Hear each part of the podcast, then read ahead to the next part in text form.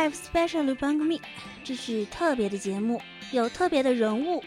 AR ライブをお聞きの皆さん、えー、はじめまして吉宗幸喜です。特别的团体。AR ライブをお聞きの皆さん、こんばんは。こんにちは。ボーカルのメディアです。よろしくお願いします。特别的歌声。こんにちは。福山よしきです。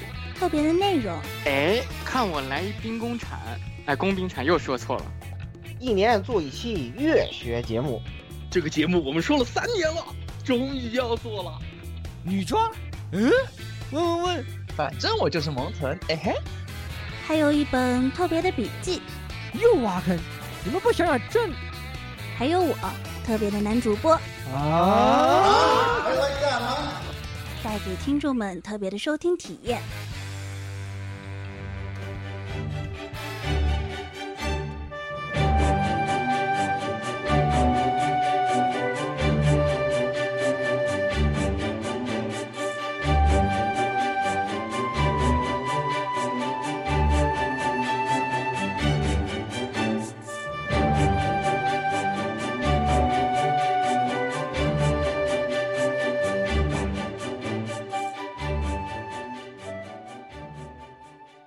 听众朋友们，大家好，欢迎收听 AR Live 第 SP 四十六期节目啊，六四十六期节目。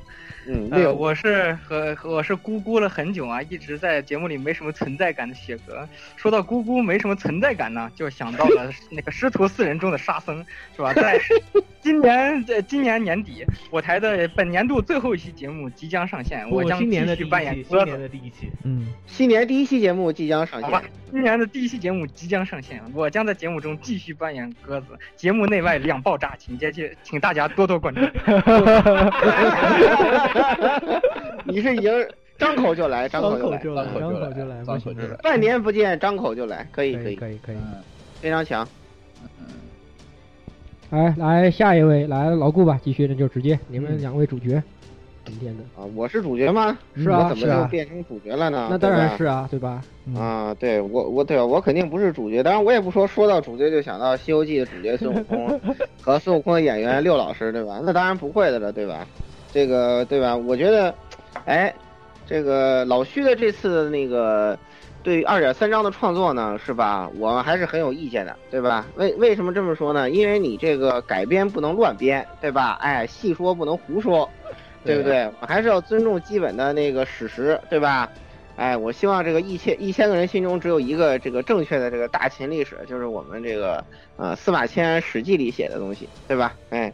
所以说，我们一定还是要对吧？这广广广电都发了文了，对吧？所以我们一定要尊重正确的这个大秦历史，对吧？你别看有一个小将，不都是向，呃，人民日报举报来的吗？对吧？嗯，当然还当时这个大秦上线之后，还出了这么一件事儿嘛，啊，对吧？哎，反正我觉得都是大家都是一个成熟的国际巨星了，是吧？还是要学会一个哎非常稳重的一个两开花的方式的，好吧？啊。那么就这样吧啊，正戏一会儿再说，因为今天正片我看了半天资料，越看觉得越长，是吧？所以我 opening 就短一点，就短一点，就短一点，后面太长了，前面要短一点，前面要短一点。好，后面后面太太恐怖了，嗯。好，那么啊，接下来是我吧？嗯，好，那我那肯定是你啊，女装大佬。嗯嗯啊，这个。这个很神奇是吧？哎，但是女装不重要，这个对吧？这个啊，人呢可以有各种各样的，女装只有第一次跟无数各各种各样的姿态，对吧？但是呢，抽到这个项羽呢，就非常的不满意，就为什么是一匹大马，对不对？那明明都说了，在泛人类史里，咱们也是一个帅气英俊的，这个人形高达，对吧？那抽出来就是大马，就非常生气。同样是这个啊，仙仙树萝卜啊，哪吒就长得非常可爱。啊，那说起哪吒呢，就不得不想到和哪吒一 这个 打过的这个孙悟空，对吧？啊，那说起 孙悟空呢，啊，这个好，啊，这个接下来接下来还是不能就张口就来了，是吧？不过这一次我觉得老徐的这个故事呢，我也是我还是蛮喜欢的，我觉得还是算是徐元玄的一个超常发挥吧。就从这个剧本上来说的话，呃，抛开其他的，大概还算他的正常发挥，我觉得还是蛮不错的，我是挺喜欢的。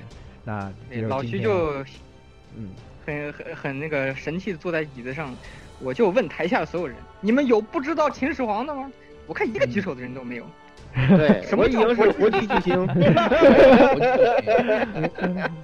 哎，我靠，可以可以，你们这个套路太深了。可以可以，好好好，那套路套路太深了，太恐怖了。呃下一个下一个，来十六吧。嗯，大家好，这里是那个，嗯，这个回复这个这个加班生活终于彻底结束了啊，呃，休息了休了一个星期的假啊，这个天天干游戏，天天干游戏，恢复了干地生活。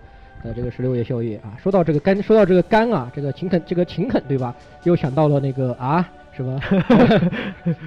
跟这个联想联想的模式非常的联想到。了这个 司徒世人，这个为了取真经是吧？对呀、是为了齐天取经对吧？勤勤恳恳啊，是吧？嗯这个呃这个在在啊不说了不说了，这个这个我们说好了这个这个节目这个介绍要简短的是吧？嗯我就不要这个就不用开花了，不要开花了，不要开花了哎啊！这个不开花了就不要开花了。这个我们我们可以这个在影视室里面再文体两开花一下。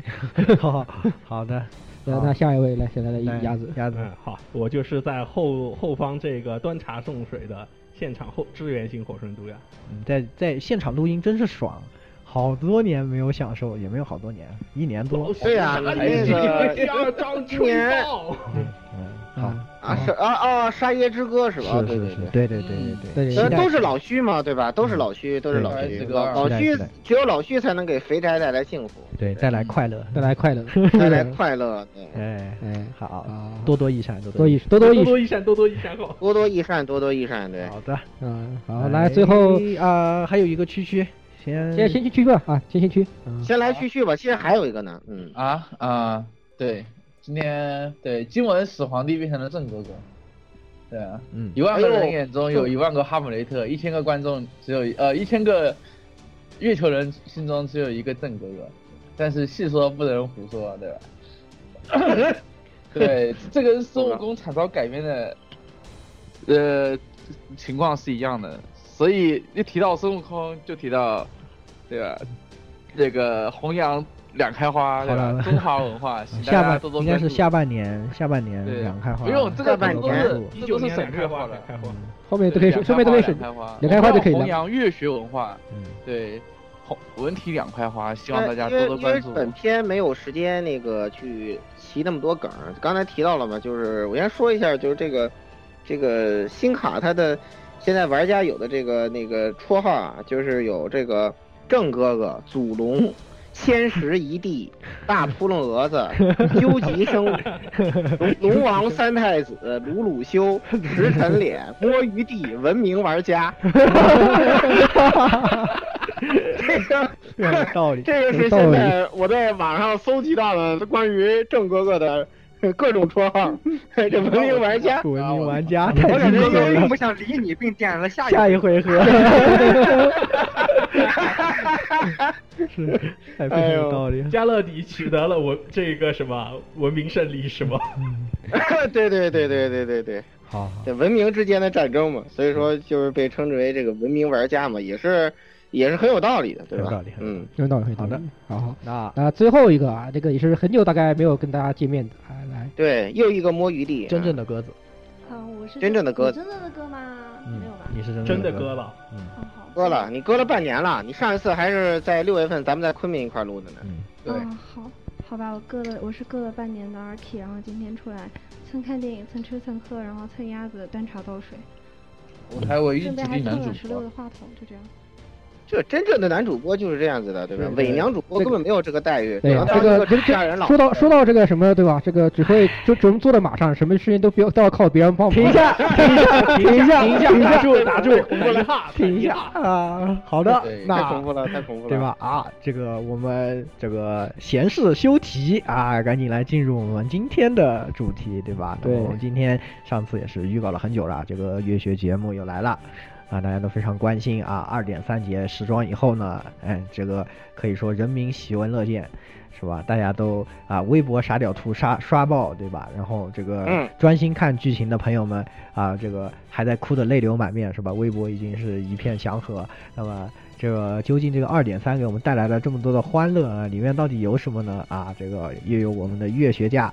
知名乐学家啊，老顾今天又要来给大家说书了，对吧？来，老顾，哎，嗯，我就又开始说书了，是吧？对，你要嗯其那实这个金桃木呢，不对，事儿应该不不应该先啪拍一下吗？哎，且啊听 且听上回是吧？对从这上回跑书咱们说的我我觉得我我觉得可以让丫姐端个啪那个啪声音拍进去。金堂木是吧？金堂木拍嗯，然后嗯，咱们现在现在就不说那些嗯嗯绘画了啊。嗯这个这期节目本来其实不在计划之中，嗯我本来想再攒点儿东西在聊的，呃，但是目前来说呢，就这个译文带呀，啊，毕竟是虚安玄写的，那知识水平比什么樱井光啊、什么东出对什么什么狼，对吧？那不知道是高到哪里东出武大郎什么的水平，不知道高到哪里去了，对吧？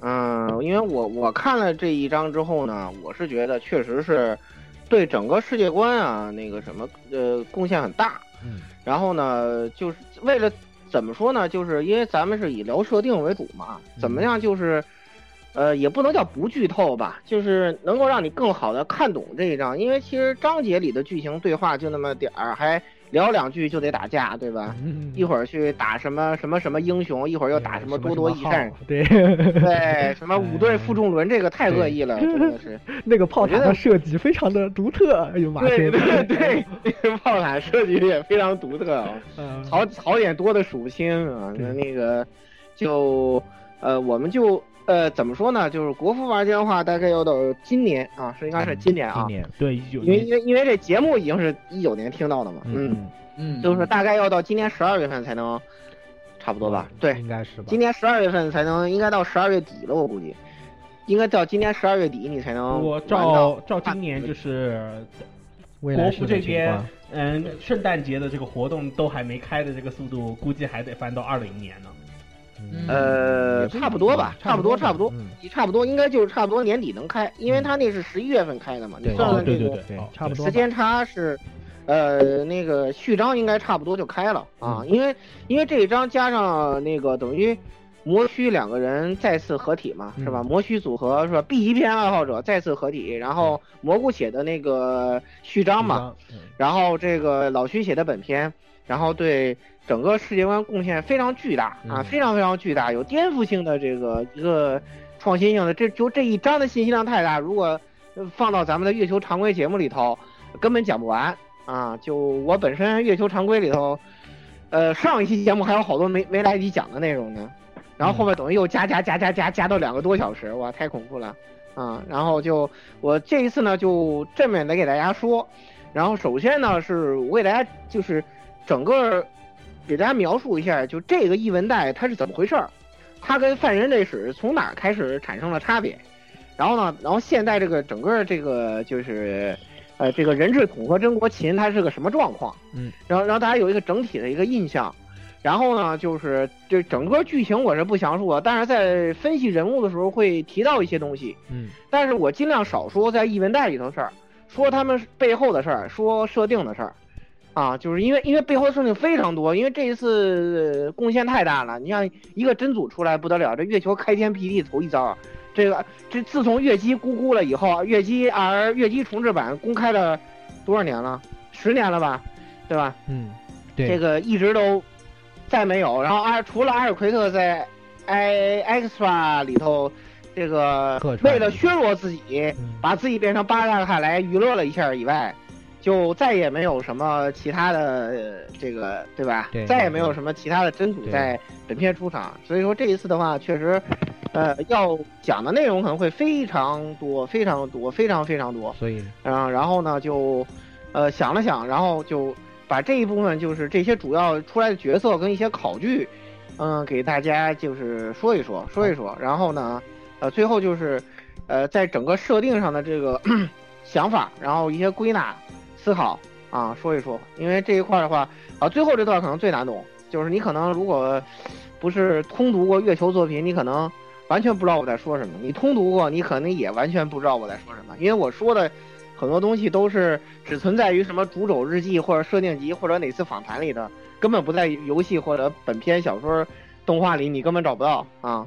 所以说你可能会很懵逼啊，但是我尽量给你注明出处吧啊。好，如果时间来得及的话啊。好，那我们一拍然后就金桃木，赶紧，对对对，赶紧赶紧进入正题啊。哎，那么就这个人质统和曾国秦这个异文带呢，嗯，大家注这个知道，在国服我想想啊，一月底吧，一月底的要开的第二部的序章里头就能看到了啊，它是由这个 A 组成员这个芥楚子，嗯，我们现在暂时还不往下说啊，他来负责的译文带是在中国。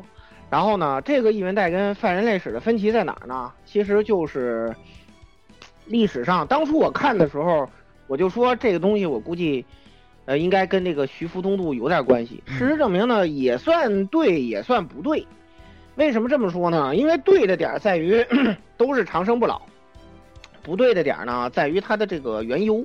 因为当时始皇帝派徐福东渡是去找这个灵药去了嘛，去找灵药去了。然后在这个作品里头呢，相当于就是说他确实是找到了，但他找到这个东西，哎，它比较特殊，这这关系到重大剧透了啊！关系到重大剧透呢，我就不说那么细致啊，就是反正他找到一个叫做扶桑树的东西，哎，这个扶桑树呢，哎，就这里面就有了这个这个长生不老的秘密，然后点一点就是说呢，哎，这次我们主角孤达就是各位玩家了，哎，身中奇毒。也跟这个扶桑树有很大的关系。对，哎，这个扶桑树呢，就是说它这个怎么说呢，就是有点那种观念，就是说什么毒物什么几步之内必有解药，好像我记得是金庸金庸写的这个设定，是吧？然后被蘑菇呃不是被虚渊玄给用了，就是这个杨克斯卡亚呢，从这个扶桑树里头说，他既能弄出一种这个长生不老药来，叫什么鲜活命脉。啊，然后还能提炼出一种用它叶子，好像是用它叶子能提炼出一种呃奇毒来。然后那个那个长生不老药是从根部提取的，叫鲜活命脉。然后从叶子里可以就等于说一个是根，一个是末嘛，就相当于阴阳两极，首尾首尾相反的这种。然后它那个叫做先衰明脉，是吧？就是这个真中真中二是吧？徐元玄这个起中二，就是起中二名号的中国中二屁。对，什么鬼眼丽人，还记得那些乱七八糟的？我曹店长是最正常的，子店长是最正常的了，大概。大家都是很对对。哦，对对对对对，就是特别，就就他原来写鬼狐街的，就是这种，不知道为什么，好像感觉中国人名片都得有一个非常奇怪的号，是吧？对，都得都都得有一个奇怪的江湖称号，名号。对，都得有一个奇怪的江江湖称号，所以说这个这这个毒这个名字也起了这么一个特别中二的东西啊。当然，这个毒怎么回事儿？啊，我就不给大家剧透了啊，到时候到这个序章，大家自己去看，就没有玩过的，或者是还没有看过视频的，大家自己去看，你就知道这东西从扶桑树来的就行了，然后这是一个设定上的问题嘛，是的，对吧？然后呢，始皇帝得这个之后呢，哎，他就这个拥有这个长生不老的技术，然后，然后在这个之后呢，他就逐渐的开始，哎，就是一个人的科学家啊，就是什么我是传奇，就是 I am the legend 那个我是传奇那个劲头。然后呢，他就逐渐的怎么做呢？就是大家知道，就是其实其实说是文明，我觉得更像 E U 四，相当于他这个天命值特别高嘛。然后等于他就开始逐步的这个，是吧？就像明爹一样，非常强悍啊，逐步的开始对外扩张。然后他，然后他把自己呢，就等于呃，放弃了肉体，相当于把人身给机械化了。对，把人身给机械化了之后呢，就是他呃造了一个机械圣躯。这个机械圣躯呢，就是巨大无比，嗯，就是有一张图，就是看一个荆轲看着那个机械手，对吧？然后就是对，拿着个匕首，我刺你妹夫，我杀你马，是吧？然后那个，然后那个，他这个机械圣躯的名字叫阿阿房宫，对吧？这个槽点多的数不清，是吧？机械圣躯阿房宫，所以不是，所以不都说，我原来以前阿房宫其实没有瞎编，是吧？其实说的，好像说都挺有道理，对对对，对，说阿房宫三百里嘛，对吧？这一点都没，一点都没夸张，一点不夸，一点不夸张，一点不夸张，是，对，一点不是秦始皇啊，这是，这是战锤的人类神皇啊，对，对，机械圣区嘛，然后这个等于他就变成了一个非常强大，掌握了非常就是中中华掌握核心科技嘛，然后就他就开始呃逐步的对外扩张，逐步对外扩张呢，然后根据韩信所说的话，呃是怎么着，先打了印度。然后打完印度之后呢，又又又在欧洲跟那个哈布斯堡，跟哈布斯堡这个又打了一桌，跟霍亨索伦家不应该是差不多吧？啊，跟他们又干了一下，在欧洲把哈布斯堡给打败，说最后好像是在十三世纪还是什么时候，把这阿斯特克给打了啊，把阿斯特克给打了之后就统一了全世界，啊，然后就等于韩信这个文治武功是吧？啊，也不知道这回他想当个什么王，我估计齐王可能当不下了，要不去到欧洲或者哪个封个什么王的或者之类的是吧？嗯，对。但是但是可惜韩信这个肥宅形象，对吧？然后感觉好像跟这些东西都特别酸。对对对对对。对，感觉好像跟这些东西都跟这个战神不太不大扯得上关系，嗯，不大扯得上关系，嗯。然后，呃，始皇帝这时候控制了天下之后呢，然后他采取了一个呃什么样的制式呢？等于他建立了一个非常呃反乌托邦的一个统治秩序，就是说呢，嗯，整个天下嘛，就是呃所所有的事情都在他的监视之下，然后他造了一个十三万一千。四百二十四公里的长城，在近地轨道上面，对，就是他打败了所有地上地球上的敌人之后，就是我大秦天下无敌啊，就是天下无敌了，就天上可能还天上可能会有点事儿，对对，天上会有点事儿。然后这个时候就等于 关联到了那个 埃切拉里提到那种捕食惑星嘛，就是那些呃地外生物对人类的威胁，然后等于等于他在宇宙上。建立起来了一个长城，然后这个长城同时也是监视系统，可以呃监控这个地球上的所有东西的一举一动。对，然后等于这一切都在他的这个监视之下。然后呢，他还呃组建一个歼星舰队，等于跟外星人打了一下，是吧？就是大秦天下无敌啊，是吧？这月球上其他王子都弱爆了，是吧？始皇帝这个简直无敌了，是吧？王复剑原来是这个意思，不是说你这剑没拿出来，是天星剑，是吧？嗯，是这个意思。嗯，我们都。我们都对王复剑的意思其实是让让王赶赴到剑这个剑这个剑桥上，剑桥上，对，所以秦王绕柱到底绕的是什么柱呢？对呀，绕绕的也许是什么什么什么那个近地轨道或者怎么样的？对，是秦，所以请问是这个秦王绕路是公转还是自转？对，我觉得可能绕的是公转轴，是吧？柱是一个虚称，你知道吗？柱是一个虚称，它绕个东西转就行了。对，它绕着转就行了，对。然后，这个这个国家的统治秩序呢，就是说他对人民的管理方式，就是基本是一个彻底的愚民政策，就是让你们那个，就你们就什么都不用懂，然后呢，在这个保长的管理之下，就，呃，活着就行了，哎，然后，这个种地有有饭吃，有衣服穿就完了，反正保证你们死不了。然后呢，有点什么事儿呢，皇上就拿那个什么东风导弹来送一个赏赐来，然后这个赏赐呢，其实。呃，不管是什么啊，他都都都他都带着一种毒素，就是说，这个他的臣民吃了这个东西之后呢，就是一到衰老的时候直接就嗝屁了，哎，就等于就是他这他这个国家等于就，这个统一地球的大秦就不会有老人，呃，所有人到到老就死了，然后只有什么人例外呢？就是说这些人才，就是他认为的人才，或者说这个就是，呃，一开始他们到了之后发现，他们很惊讶，发现我靠，在这个地方怎么英灵招不出来的？是吧？英灵招不出来的，因为，因为，因为，因为英灵都活着呢，是吧？对，这他妈恐怖了。就是 他把所有的那些，他觉得比较压，对，但是就英灵招不出来，对吧？他认为是人们没有愿望嘛，就是所有东西都满足。但是其实还有一个原因，就是因为所有能成为英灵的人都活着呢，那这是一个最大的原因，就是等于他在这个骊山，骊山里面建了一个大的冷冻库，这个冷冻库里面有人类所有的。他看得上眼的人才，然后他把这些人都冻在那儿，然后他觉得什么时候，比如说要打仗了，就把哎把韩信叫出来，把秦良玉叫出来，哎要干别的事儿了，比如把什么爱因斯坦叫出来，怎么样的，就大概是这样一个路数。嗯，就所有的人都是哎我有需要了，我给你解冻，我给你叫出来，没事儿哎您接着去冷冻舱躺着去。嗯，就是这么一个这么一个呃统治秩序，而且呢，哎就是类似于这样一个这个反乌托邦的统治去嘛。然后孤达他们来了之后。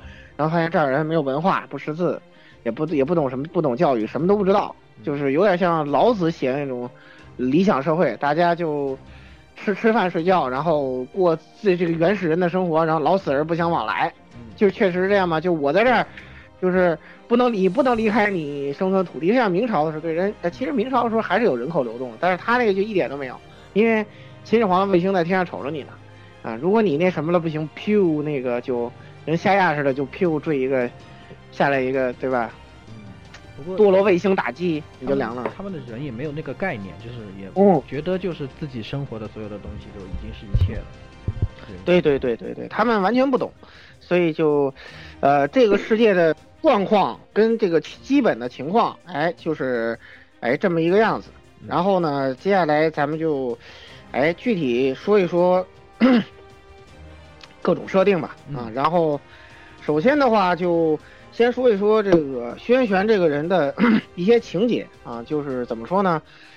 呃，通过本作吧，应该看出，呃，老徐呢，可能除了 B 级片啊，他除了乌比森，应该体现出他这个人可能对李白非常 非常有兴趣，非常欣赏，非常欣赏。全全世界都很喜欢李白，对对对，徐元玄尤其喜欢，为什么呢？呃，他在写那个 N 加大乱斗的 PS 版的时候，就如果你打通了孔瑞丽的这个，因为你可可见这次兰陵王时装啊，其实是徐元玄有有相当可能性是徐元玄的私货。为什么我这么说呢？当然这是我个人推测啊，他本人没有证实这一点。就是他在做 N 加大乱斗的时候，就是通了那个孔瑞丽，就是呃田村孔瑞丽的这个路线之后。这个他会用日语给你吟吟吟诗啊，其中一首诗呢就是李白的客中作。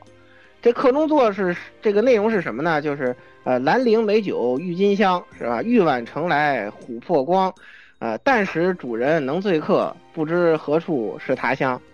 哎，写了这么一首诗，然后这当然还还另还有另外吟了一首诗白居易的，然后在这儿跟主题无关，我就不说了。所以说大家看这一次。哎，这个兰陵这兰陵地处这个山东临沂市啊，现在山东临沂市有个兰陵县啊。对。然后呢，这个对兰陵王，这当地也有个酒就叫兰陵王啊。对的对的。然后对，所以说呃，我觉得这个兰陵王这个时装是不是跟徐元玄对这个对吧？对这儿这个情节是不是有关系啊？这这属于个人推测，而且而且呃，兰陵王入阵曲是这个。在中国失传了以后，呃，作为日本雅乐保存了下来。作为日本雅乐保存了下来。后来呢，在一九九二年的时候，奈良大学的雅乐团呢来，呃，邯郸磁县的兰陵王墓，呃，又重新演奏了这首《兰陵王入阵曲》，而且等于把当年失传的这个曲子又从日本给找了回来啊。所以说，咱们现在内地也有表演这个曲目的。这个舞蹈跟这个呃乐团啊演奏，所以说也算是一件好事儿吧。嗯，是的。因此，因此这个东西，所以说在日日本人会首先想到这个中国人，感觉好像在中国不是很有名似的，对吧？我估计缘由应该是在于此了。然后就是简单说一下，简单说一句李白吧，因为要介绍东西太多，就不说太多了。李白呢，就是呃徐元玄明显很喜欢这个人，对吧？他呢。等于跟酒分不开，你看兰陵王那刚才其实说的也是酒，然后呢，对吧？这个杜甫评价他说就是什么李白一斗诗百篇是吧？长安市上酒家眠，天子呼来不上船，自称臣是酒中仙嘛是吧？对，酒中八仙歌嘛，嗯，牛逼啊，李白牛逼。对对，这个当然这么形容他。然后呢，在二点三章里面，荆轲呢吟了李白的一首诗。呃，这首诗呢，就是李白做的这个《月下独酌》呃四首的第一首啊，应该也是最有名的一首，就是，对，就内容的话，就是说这个花间一壶酒，独酌无相亲，举杯邀明月，对影成三人，月既不解饮，影徒随我身，暂伴月将影，行乐须及春，啊，我歌月徘徊，我舞影零乱，醒时同交欢，醉后各分散。永结无情游，相期邈云汉嘛，就大概意思就是说呢，这个哎，简单的说，就他描写一个什么情境呢？就是说晚上一个人喝酒，也没人陪着，然后怎么办呢？之后看着天上月亮挺皎洁的，相当于就举杯酒敬月亮，然后呢，哎，这个怎么说呢？就是月亮加我加影子，这就三个人，嗯啊，这么一个意思。然后说月月亮也不会喝酒啊，所以说只有影子伴着我，然后呢，我这个。这个喝酒喝高兴了，唱歌呢，然后这影子就陪着我转，是吧？我跳舞的这个影子就也凌乱了起来，然后，然后就说呢，这个，哎，我清醒的时候呢，大家喝酒，我喝醉了之后，咱们就，呃，两两散，然后永结无情游，意思就是说呢，这个，哎，我跟你月亮结交了，将来咱们以后在天上再会，相期邈云汉嘛，嗯，哎，就这么一个意思。然后这个在二点三章里头，等于徐元玄是安排荆轲。吟了这首诗，然后呢，因为这首诗好像还开了民智，就小孩也开始背了。对然后秦始皇一看这还得了是吧？对呀，然后就找来说、啊、你们居然敢吟诗是吧？当时被秦良玉给抱回去了。嗯，然后意思就是说，哇，你们这帮人，你们这帮家里底的儒是吧？啊，你们居然敢吟诗是吧？看我坑了你们。达芬奇说：“我们不是儒学的呀，哎呦，我们不是我们连长者都不是啊。对，你们居然，对，然后后来就来了一个这个天降那个什么是吧？天降，然后是说也不知道是是不是砸在悉尼是吧？也不知道他们那个地儿是不是悉哦，不是悉尼是十堰，是湖北的十堰。嗯，我想起来了，也不知道为什么选了这个地方，就很奇怪。当时大家还在讨论嘛，也不知道为什么是十堰啊。我觉得不知不知道这是什么道理啊，但是不不管它了吧，对吧？然后这时候有有一段非常精彩的这个这个反抗压迫是吧？嗯、对对对，飞天而起，是吧？爱将不要爱将大胜利 不要因为剧透了，不要剧透。对对，嗯，因为因为东出而导致这个风平被害的这个角色是吧？又一次这 这次算是完美展现了证爱的力量，证明了自己。对，证明了自己是吧？嗯，对，然后证明了他的爱的力量是吧？太太太太强了啊！然后，呃，就启发民智嘛，应该算是。当然，具体的细节我们就不展开了啊，这个还是防剧透。然后就咱们仔细说一说吧。嗯，接接着兰陵王这一块呢，我想想怎么给大家来介绍比较好啊。兰陵王，嗯，他的史实形象啊是，哎，雪雪哥，你有准备吗？啊，说兰陵王啊，兰兰陵王其实史实形象你有准备吗？呃月球形象，到时候我来说就行了。对就是兰陵王他他对于在北自然将领，你你对他的了解啊，你来说一下。对兰陵兰陵王，首先大家知道是这个北齐的一个皇子，一个王爷，一个领军的大将。然后，但是他最著名的为历史上所称道呢，是说他长得帅，就帅到什么地步呢？大家看那个月球里面兰陵王卡面上，他也是戴着个面具，实际上那个面具是已经简化了很多啊。历史上差不多把兰陵王那个面具，如果按照文字描述复制出来的话，差不多相当于那个日本能剧的那种鬼面。嗯，对，把整个脸都罩上了。对，是一个特别吓人狰狞的面具。为什么兰陵王要戴这么个面具呢？按照历史传说呢，就是因为大帅哥长太帅了，就是长得对比长得比女人还好看。他领军冲进敌阵，他长这么好看，吓不着敌人，没办法，只能戴个只能戴个鬼面具，用这个面具来吓唬敌人。如果他把面具面具摘了的话，可能就变成色诱敌人了。我嗯对甚至还影响自己这边的军心。对，对，就是兰陵王，就是反正按照历史传说，就是这么一个呃惊为天人的一个大帅哥。但是兰陵王本人呢，就是历史上的结局并不是很好。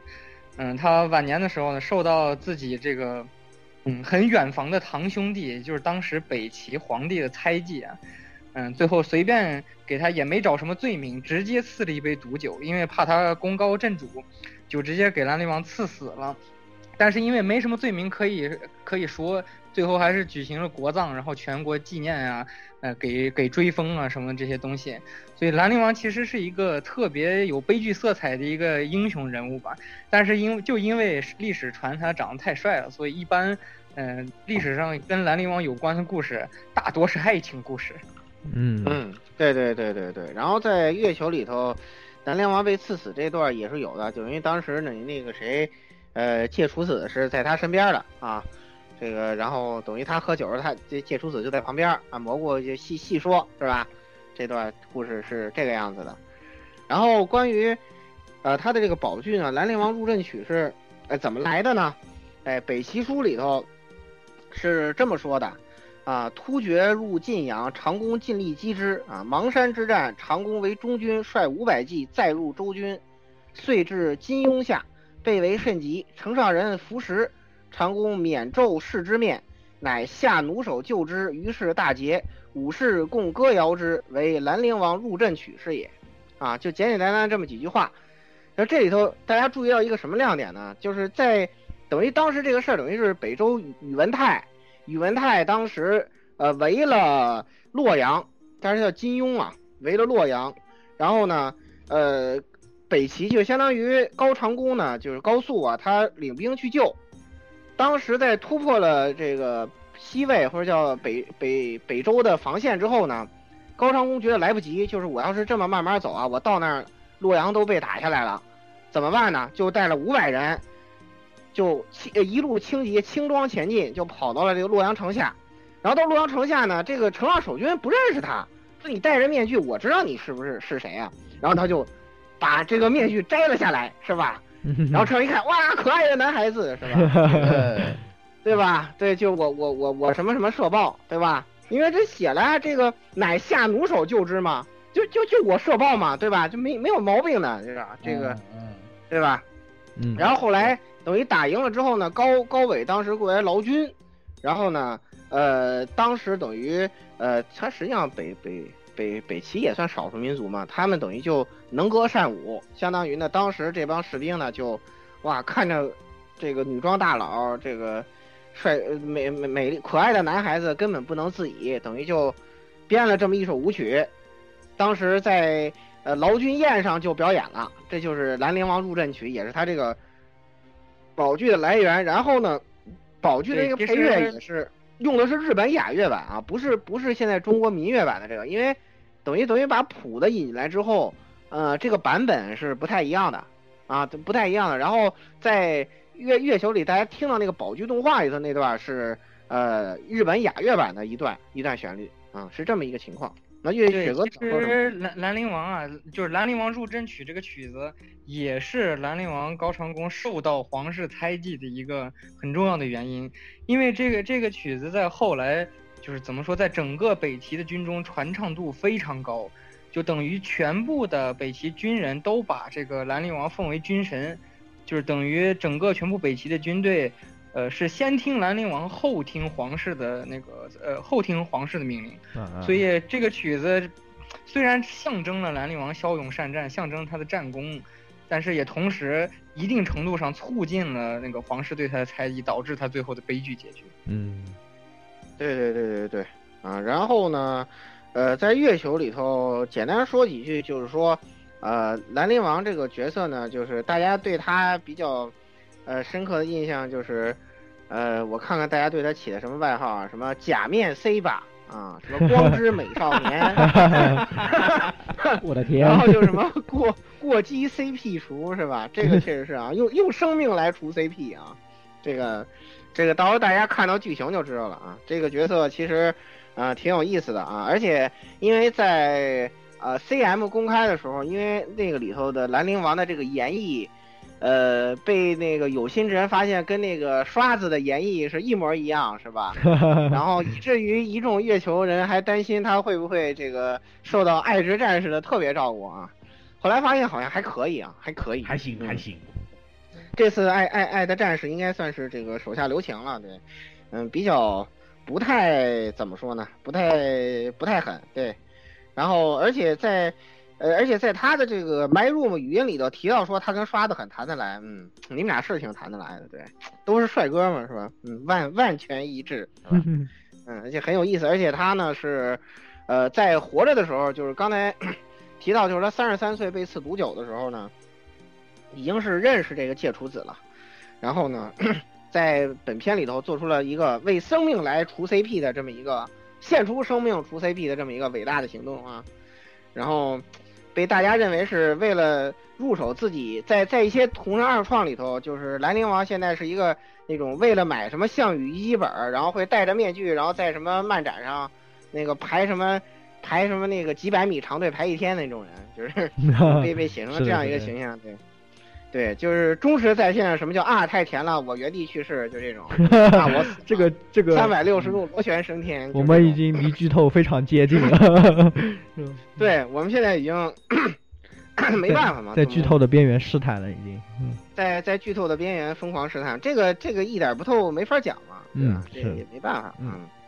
对，林月南王不算特别重要的角色啊，重点还是得说说我们的介楚子老师，哎，暴躁老介和这个郑哥哥啊，始皇帝，文明玩家嘛，啊，文明玩家，这两个角色是二点三章比较重要的角色啊，咱们来，呃，讲讲他考据的这个事情嘛，然后他呢是这个中国出身啊，中国出身，然后呢。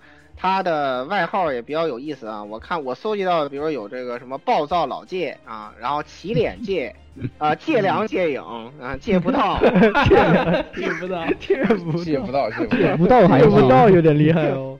嗯，这个确实确实挺有意思的，确实挺有意思的。然后，呃，他的身份呢是一个加勒底的技术员，呃，干嘛呢？做人体测试的啊。然后 A 组成员，然后现在的这个异星神计划的 Collector 啊，其中之一啊。他本身呢是，呃，石中塔系的魔术师，石中塔植物科出身。然后呢，学魔女学系啊，学魔女学系，我也不知道石中塔怎么有这么个系啊。然后呢，平常呢不喜欢跟人交流啊，表现出一副这个文学型少女形象啊，大家都以为他看的是文库本。后来，如果你刷到满级半之后，他会把那本书给你，然后他那个满级办卡上会告诉你这本书叫嗯呃汪呃狗狗全语绘画入门。我也不知道这是什么样一本书。哇天！对那本书。因因为因为他说他用不着了嘛，他就他就把那本书给你了。猴是不是那个什么猴子都会都？他的名字跟他的身份是在二点零章就最早被大家分析出来的。因为除芥子芥除子是什么意思呢？就是有一种花儿叫除芥子花，是这个罂粟科罂粟属的一个草本植物。然后呢，这个除芥子花呢又叫虞美人花。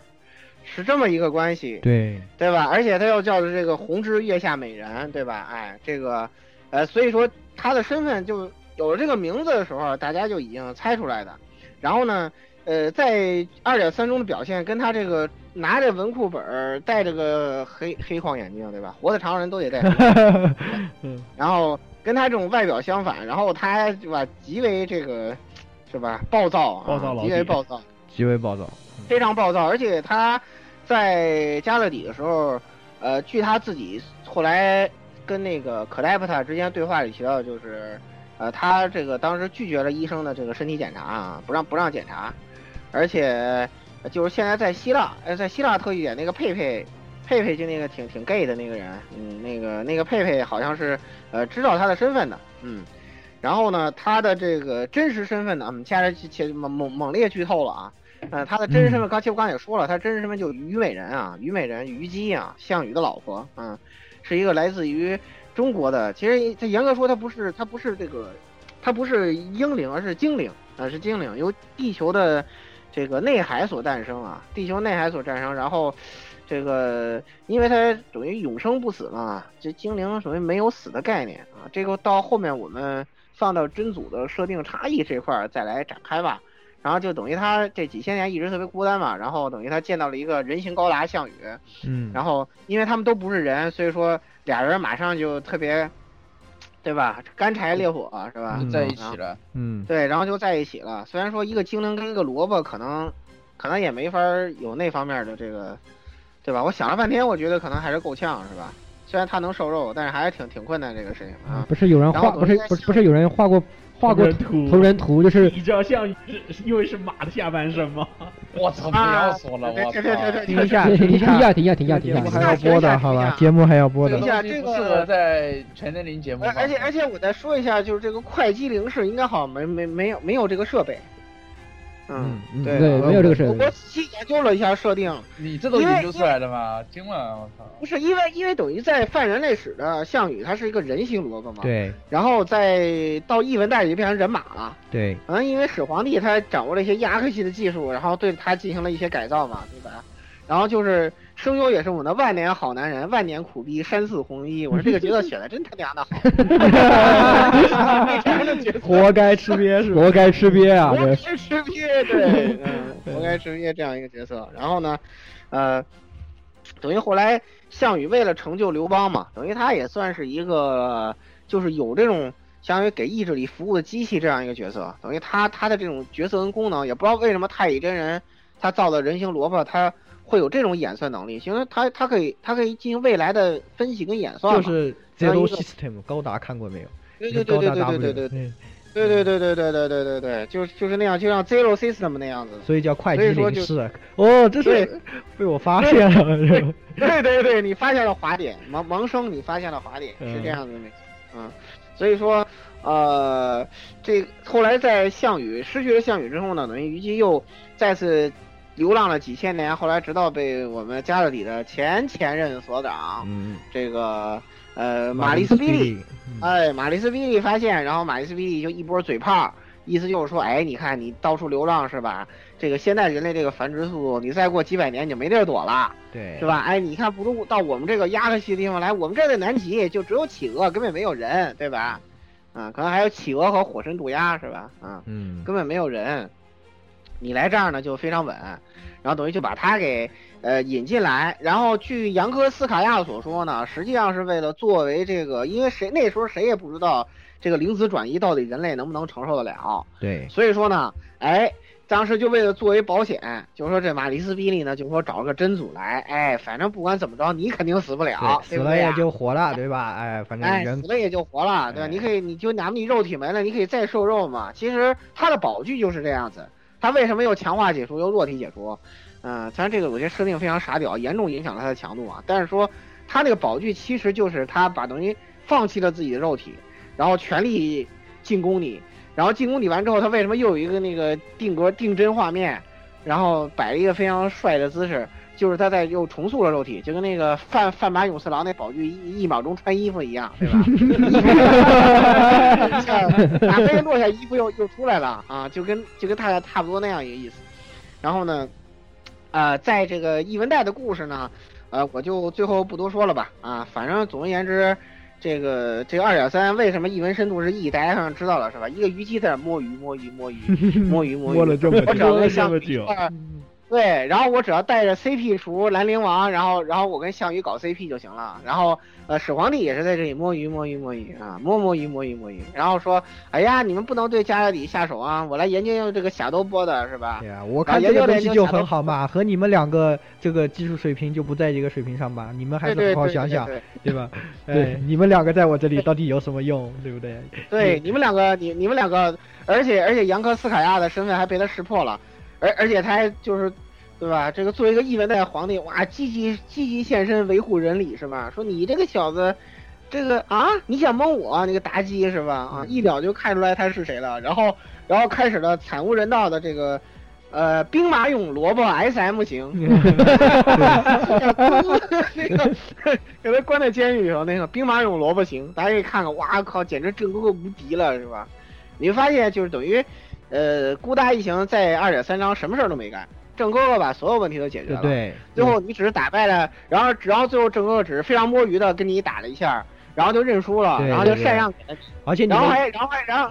然后还要借出，然后还帮你去把一文呃空想术给切了，对。然后最后还给于美人打了一波嘴炮，让他不再暴躁了。对，哇，简直郑哥哥把一切都解决了，最后你只要了一份解药，对。等于你来这儿，你就是嗯，我要了个解药，嗯，而且没有这个古达子在基本上路上就一路都是什么啊，不行啊，我这样到底我好不好啊，对吧？我啊，我又要毁灭你们，我要救你们，然后一路纠结，人家根本就没有都完事了，郑哥哥已经全都安排好了。对啊，你都我已经被安排了，这个已已经安排，用用用我们 AR Live 的话说，就是让你感到了鸭爹的温暖。对对对对你只要买个飞机票过来，吃了就走就好了，吃了这个吃了就睡睡着就对吃，什么都不用想。到这里你就可以就放弃思考，放弃那什么，跟着鸭 爷走。然后就人民的名字就没有了，对，人民的名字就没有了。对，就想想为什么会这样，是吧？很有道理，是吧？嗯。然后就是，哎呀，最后怎么说呢？也挺好的吧。嗯。然后后来到了加尔几之后，也挺暴躁的啊，也挺暴躁的。然后，嗯、期待他在后面的剧情中会出场吧。嗯嗯。因为他的孩子跟所有人不一样，唯一的在英灵对话里头不是聊设定，而是跟你聊剧情的人，是吧？嗯，非常有意思啊，也跟其他角色卡都不太一样，是吧？就是后来被玩家吐槽说是什么，呃，你，呃，什么来着？在二点一章什么，呃，你呃你的什么是你的老婆是我的了，然后什么在二点二章什么你的命是我的了，然后在二点三章你都是我的了 所以好多人当时就说，因为就是开章节以前不是会有一个 banner 图嘛，然后当时放虞姬，大家就在说你留在这里一会儿，我去抓个 master 来当英灵。对 对对，然后他这个角色虽然强度很成问题啊，但是我用了用，其实你就装那个泳装活动给那个就是带强化解除技能的那个，呃那张那个呃狱主的礼装，然后再加上自己的二技能点到十级，然后基本上卡一下使用时机，呃，打个中速是吧？放个两三回宝玉还是没有什么问题的。而且因为他他这到十级之后，他这个技能效果是永续的，还是非常厉害的。对，你可以攒攒那个 OC 值嘛，你可以三百打一发，他那个色卡性能强得很，NP 率三点零，这这跟什么王跟王王哈桑爷爷是并列的，然后仅次于艾雷，好吧，在这个游戏里蓝卡性能居于顶点的，是吧？旅人是吧？非常强悍啊。然后这个呃作死的话，就是不要称呼他什么于奶奶或者什么双呃双剑老太婆是吧？嗯，双这个 双剑老太婆我的妈耶！妈耶！对对对，斯卡哈表示我终于可以自称十七岁了，是吧？别笑笑笑什么笑？你也是双你你也是双枪老太婆好不好？你也是双枪老太婆。对对对对对。然后然然后然后从不知从然后不是从不是从什么地方一一把一把枪就飞了过来。对对对对对，呃，应该说这个角色还是比较有趣的吧，啊，然后，呃，他呢是这个地球内海诞生这一块呢，就刚才我们也说过了啊，魔，然后因为，呃，他这个当时可能剧情里头有一段啊，我稍微解释一点，就是可能就是没有研究过正统宇宙设定这一块的话，啊，你可能看不太懂，就当时，呃，虞姬等于。呃，吃了兰陵王开始疯狂暴躁的时候，就是吃了 CP 符开始疯狂暴躁的时候，他不是连续砸宝具嘛，砸的马修都快扛不住了，砸的盾娘都快扛不住了，然后说我靠，你怎么能宝具无限连发的？然后这时候小达芬奇啊，太可爱了，那个莱达为什么手游赶紧时装？那个 那个小达芬奇呢，当时说了一句设定说，哇，他这个是呃能从马纳直接。呃，直接获取，根本想想想来多少次就来多少次，可能有点看不懂。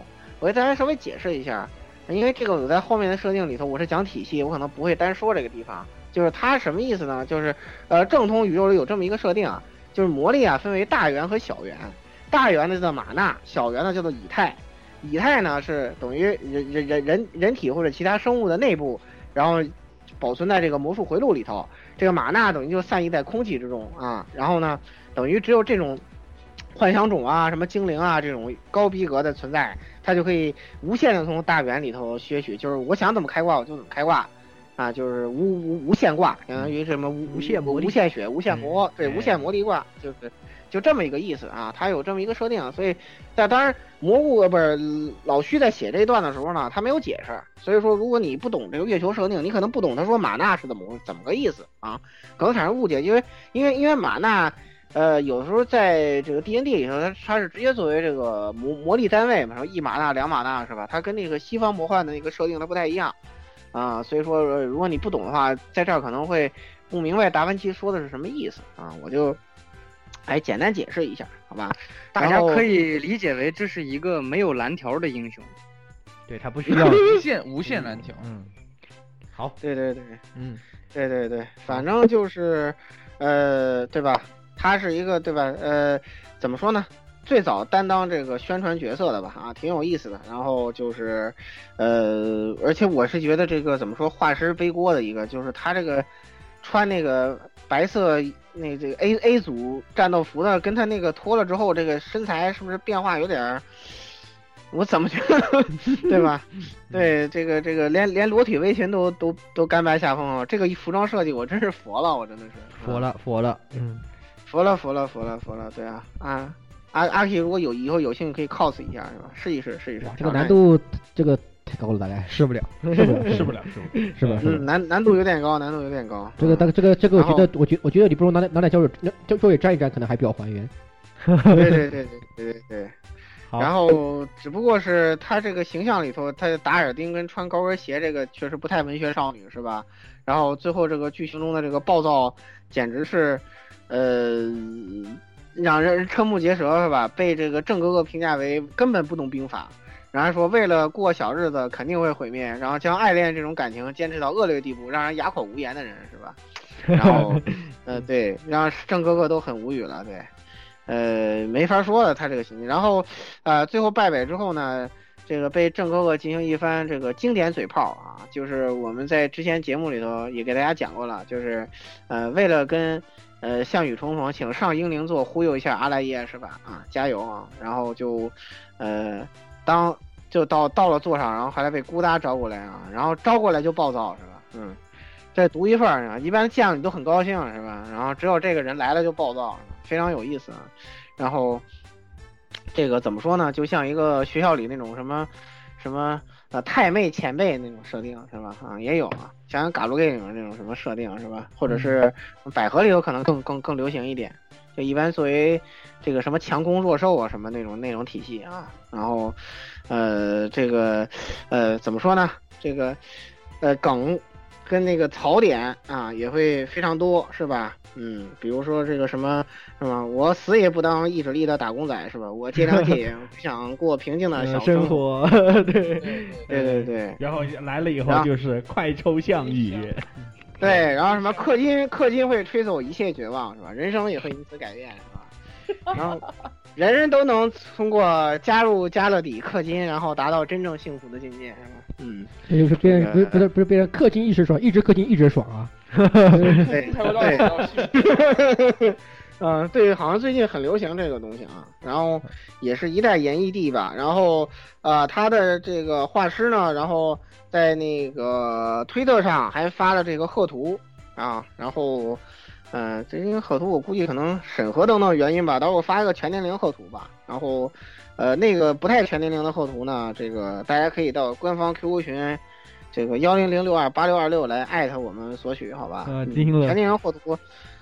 对，那个因为，对对对对对，不能没有植入痕迹，没有植入。虽然虽然我们说什么全年龄全年龄的，其实这个本其实本身就是还是不要进群的，只是为了考虑到我国现在的一些这个其他的情况，还是这个对吧？对对对，所以封面还是不太好。对，所以封面还是不太好。其实它本身比较少。对，穿的比较少，还是挺健全，但是不符合我我们现在的这个呃这个有些评审制度啊，这个对吧？这个评审对对对对对，就我们不用对，哎，谢谢。对对，哎，接下来咱们来简单聊聊郑哥哥，时间原因啊，咱们控制一下，来雪哥来简单介绍下郑哥哥的史实形象。哎，哎，其实郑哥啊，秦呃嬴政秦始皇，这个其实我感觉不光是中国人啊，全世界都知道中国有这么一位皇帝。嗯。就是千古一帝，基本上狭义来讲的话，就是单指秦始皇本人。对对对。首先呢，就是历史上对这个秦始皇一句评价，就是就是这个奋六世之余烈。就为什么？就是秦国是战国七雄里面一个特别特殊的国家，就是大部分国家出过那么一个或者两个明君霸主，但只有秦国这个国家。连出了五代明君，对对对，大大概是从这个呃，对，大概是从秦穆公往后，对，秦孝公、秦庄公那些，对，之后一路都是那个起起码是没有昏君的，然后一路到秦始皇这里，呃，当然其实历史上啊，并没有人管秦始皇叫过嬴政啊，这个嬴是这个国姓。嗯，秦始皇在他登上呃王位啊，成为秦王之前，一般是被称作赵政，是有是跟着这个母姓的。对，因为他当过人质嘛，他他小时候当过人质，小时候拿过去当过的人质。对，对，秦始皇之母赵姬，就是大家很熟悉嘛，就是呃吕不韦在当时其认定秦始皇的父亲，呃那个昭襄王奇货可居的时候，就。呃，把自己的这个府中的宠妾，呃，这个赵姬给了，呃，秦始皇的父亲当做他的夫人啊。虽然听起来好像现在听起来好像很荒诞的样子，但是当时战国可能也没有那么多的事儿吧，因为当时秦呃秦始皇的父亲是个人质，也没有那么多的要求。然后呃赵姬所生的孩子赵政，也就是后来的嬴政秦始皇。简单说秦始皇的事迹呢，其实很简单。啊，也就是统一了六国，建立了中国史上，甚至是世界史上第一个呃封建帝国，然后第一个确立了皇帝这个名号在中国历史上，然后统一了呃车同轨，书同文，统一了度量衡，嗯，修建驰道，也就是高速公路，古代的高速公路，就是这个车同轨，书同文是一个什么概念呢？就是大家现在可能到各地听到各种方言啊。就是还是有些听不清的，有些听不懂这种情况，但是如果把这个东西用文字写出来，你绝对没有不理解的这个可能性。这个功劳追根溯源就是秦始皇的，他当时所做的一个最重要的那个改革决定，为了统一这个帝国，做的就是这个车同轨，书同文，统一度量衡。车同轨就是呃大家说那个知道，就是现在很很很多汽车有什么各种规格呀什么的，但当时主要是处理车、马车、牛车之类的。当时确立了一个车同轨是什么意思呢？就是这个两个车轮中间车轴的长度，就是呃这个车的这个应该怎么说？现在叫什么轮距？对，这个轮距必须是维持一个固定的规格。每个城门都会有一个都会有一个类似于门槛的东西，它上面有两个凹槽，专门供这个车通过。因为每个城门首先修建的这个凹槽都是统一的形制，所以这个车如果想进城出城。就必须按照这个形制来建造，然后再加上驰道，就是高速公路这个修建，首先是把全国的交通进行了一个特别完整的规划，然后书通文就是推广由由由那个丞相李斯主导开始推广这个呃呃篆书到隶书，也是呃汉汉语言文字的头一次呃大规模的整合。从这以后，全中国基本上就一直在使用同一种汉字，只不过是同同一种汉字的写法和笔体在一直的改变。基本上至今为止的汉字也全部都是由秦朝统一的汉字演变而来的。然后小小小篆嘛，那个对小篆小篆，嗯，对。然后最重要的呢，就是统一度量衡，这个是把全国的经济维持在了一个统一的标准上。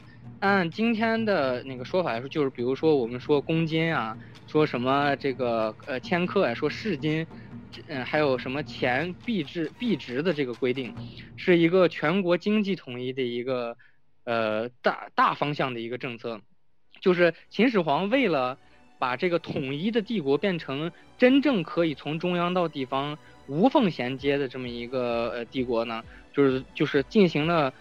非常重要的改革就是直接把中国的这个，呃，古代历史进程向前向前推了一大。这个是个经济改革嘛，包括政治上改革，包括一些这个推行郡县制嘛，就是把所有的分封王全部砍掉，推行郡县制，从中央到地方。贵族制度给废除掉了。对，贵族制度废掉了，然后就中央到地方全部由这个官官僚阶级来组成，这是一个就相对来说当时非常大的一个进步。对。对，而且就是，呃，秦的郡县呢，其实是从商鞅变法之后开始就在逐步实行，所以那个郡县并不能归功在秦始皇个人的这个头，算是秦国的一个巨大的呃成就吧。但是这个秦始皇在历史上大家最诟病的两点啊，就是呃，就是甚至还成了一个成语，就是焚书坑儒，就是用来形容秦始皇当时有暴政。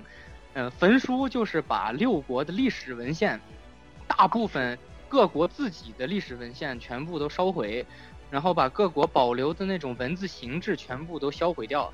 但是刚才跟大家也介绍，就是这个政策其实并不是秦始皇要怎么着要灭六国根什么，当然这也是这个原因之一，但是主要是为了刚才的书通文所服务的。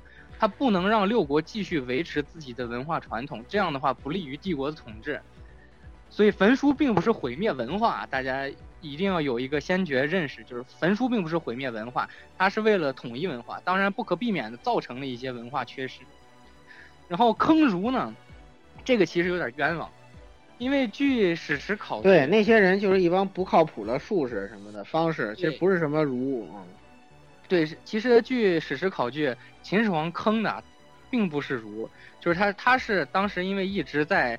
找这个长生药啊什么的，就是被一群神棍蛊惑。但是秦始皇啊，千古一帝，并不是个傻子，他及时反应了过来，这些人都是骗子，所以就打算把这些什么方士、术士、阴阳士这些人集中处理掉。但是为什么会牵扯到坑儒呢？是因为当时有一部分儒学学者认为秦始皇处理的方式太过于武断，太过于凶残了，嗯，上去直言进谏。秦始皇一听，我要处理这帮神棍，你们还上来给我搅乱，连你们一起坑了吧？就是就是一帮白莲花圣母，对圣母白莲花就是就是现在的什么什么女女权什么犬犬汪汪星群，就那种就是白左，就比如现在的白左，就是对对对对对，干点什么实干的事情，有被人坑了，然后我想处理一下不行，你就是不能处理他，要对这个言论自由，不拉不拉不拉，然后就对对对对对对对，对，就是反正，嗯、坑儒焚书这个事情啊，还是两种说法，呃，也可以把这个事情归罪于秦始皇头上，但是坑儒这件事情呢，确实是属于历史的一个误读，是因为长时间儒学主导中国历史的一个主流文化，导致对秦始皇的一个类似于污蔑的一个罪呃一个罪名吧。然后，然后就是最后呢，给秦始皇一个呃历史的定位呢，就是呃咱们伟大领袖毛主席也说过，归根到底，秦始皇是功大于过，因为秦始皇的这个历史功绩实在是太彪太彪悍了，所以嗯。千古一帝始终基本上就是形容这个人的。嗯嗯。秦始皇，呃，那个，呃，象征了就是呃中国第一个统一帝国，然后象征了皇帝制度的开启，然后同时呢，他在各种方面的改革，直接促成了后面上数千年中国古代历史的一个基本演进历程和一个基本政治制度、军事制度、国家制度的这么一个基础啊。嗯，所以就是郑哥哥即使不需要科幻设定，也的确很牛。对，确实是这样。嗯，他对后来影响确实太大了。然后就，呃，我这里简单说一下吧。时间缘故，我其实刚才在介绍大秦时候也提了一部分郑哥在月球的设定啊，月球史的设定。然后我得简单说一点吧，就是郑哥其实不是在二点三章最早出现的，呃，它最早出现实际上是出现在这个成天良物的这个 Fate Strange Fake 里头。它原本是作为这个呃真的 Lida 要被召唤的，后来因为出现了一些意外，然后就变成了这个天启四骑士里头的瘟疫啊。这这等于是一个，呃，在原作中本来设定为一个擅长战略的啊，然后他的这个就准备 Lida 的 master 就是那个那那那那对儿夫，嗯，对，不是那对夫妇，那对夫妇是准备了一个，呃，作为武器使用的圣遗物，有可能是不是刺他荆轲刺他那把刀啊？因为好像。嗯死神卫克里头没有没有没有具体说，嗯，反正就后来不知道为什么就变成了天启四骑士了，然后呢就变成了瘟疫了，然后在呃、漫画里面，其实漫画里面我看有是有一定交代的，因为他们说是他们在探索秦王墓的时候，无意中带出了一个来自秦朝的细菌。嗯嗯嗯嗯嗯，对，有有可能是对，反正设定也也也挺神棍的。然后呃，在月球那个荆轲卡里头那个人故事里头。呃，因为因为东初原本设定说，好像秦始皇是一个就不可名状的一个怪物，怪物对啊，对，然后说是荆轲找了那个，对吧？狮子爷借了一同款九头蛇毒，然后破坏了他的不死性，然后然后最后等于把秦始皇给刺杀了，好像是，然后但是因为他写的太傻屌了，然后被这个对被国内外人狂喷，然后导致这个东出垃圾，对吧？这个。公开道歉，对吧？呃，这个垃圾我没有黑错他，对吧？这个人就是不行，文豪嘛，一代文豪，大文豪，东出大文豪啊。对，然后因为东出这个荆轲部分的设定还让人很担心秦始皇的形象，后来发现，对吧？嗯，快乐战士，爱爱的战士老区旧事传说，是吧？嗯，大家虚惊一场，虚惊一场，啊，虚惊一场，虚虚惊一场，虚惊一场，根本没事儿啊。然后他那个扑棱蛾的形象呢，按照。二点三章里的设定是等于他，呃，虞姬为了跟会稽灵是能够开心的在一起，等于他把自己的身体让郑哥哥随便研究，对吧？嗯，项项羽律，项羽律啊，然后就是，呃，所以说他是根据郑哥哥是根据对虞姬的身体的研究成果，然后搞了这么一个扑棱蛾子出来啊，然后最后跟孤打打，然后还输了，对吧？这扑棱蛾子。这个真的是也没什么屌用，是吧？太太摸了，郑哥哥太摸鱼了。郑哥哥对打到家里都不行了。郑哥说：“别打了，别打了，别打了，我研究研究。”感觉感觉根本就没用力哈，感觉就是算了算了算了啊，我算我输了吧。你想你想加勒比打那个三百公里阿房宫，那是一点希望都没有的，好吧？那个阿房宫他们根本不可能打得赢。然后郑哥说：“得了，那还是对吧？变了一个破蛾子，来来，咱们来单挑。”对，然后输了。哎我感觉我感觉荆轲说的很对啊，我还是变个扑刃儿子和你们玩一玩，是吧？然后对对对，然后完了完了之后，哎呀，输了就输了吧，输了要输了输了，你们想咋地 咋地，玩的真开心，是吧？嗯，这种感觉。对，呃，然后呢，这个呃，对吧？在在这个在后来在被召唤了之后呢，然后就发现是这个呃，这个皇帝后来说是因为。呃，自己也是个仙人嘛，是就是就是他他是仙人，朕也是个仙人，是吧？就是呃虞指虞姬嘛啊，虞姬，因为他管虞姬叫仙人啊，就是你是仙人，朕也是个仙人，然后呢，等于他就也也跑到英灵座上玩去了，然后呢，这个自己写了自己的角色卡，是吧？因为因为因为那个因为那个角色卡设定的槽点特别多啊，所所有属性都是 B 加，然后那个对对对，就就就然后性别是正，对朕，然后然后对性别是正那个属性是人是吧？就是你这样的也能算人人属性的对人吗？对吧？对对对，所以因为因为他那个设定槽点太多，然后就被大家称之为自己填的角色卡，然后对对对，ruler 应该怎么玩？Ruler- 在 Ruler 线怎么加点在线球，对，路热就是要公平，对就一切平等。对，万物平等哦，那我就都填 B 好了。对 B 加 B 加啊，然后就嗯、非常那个怎么说呢？然后他的台词呢，然后槽点也非常多，然后然后然后被被大家发现一个新的设定，就是黄历都是 N 怪是吧？M 都是啊这个木怪，木对 M。嗯，然后他，因为他这个，对啊，因为他这个发音完全是那个尼禄同款，然后就被大家疯狂吐槽，是吧？然后就是他跟尼禄也差不多同时代。对，然后然后后来大家就找到了依据，说咱们那个时候那个汉朝的史书里头管罗马叫秦嘛，是吧？好像找这也是秦腔，管罗马叫大秦，对，没错。对，那时候汉朝的史书里是管罗马叫大秦嘛，所以后来被这个月球人考月月月球朋友们考据了出来，是吧？嗯，大家确实很厉害啊。好像很有道理的样子。对对并没有道理。对，然后其实也没有什么道理吧。然后最后等于他作为艺文代的皇帝，就是艺文代跟犯人类史进行了一番正面交锋，啊、摸摸鱼交锋，然后就，呃，对，然后就等于是怎么说呢，是吧？最后最后大家看一下他的二点三章所作为，就是一个把老年人忽悠进家的底之后就撒手不管，导致前者惨遭迫害。不是被人当老婆舔，就是被人当邪情斗的谢 皇帝。很有道理。对对对，谢皇帝啊，对，老虚有种，寡人佩服点儿 JPG 啊，就是 就是这么一个温暖人心的故事啊，就是充满了槽点。嗯，就是那个就是那个你郑哥哥来了加勒底，来了你家之后就变成暖男了，对，特别特别槽点。然后在虞姬的买入语你还被吐槽了，说一文带的皇帝是因为什么设定才会到这里来啊，是吧？嗯，自己吐槽，官方吐槽是吧？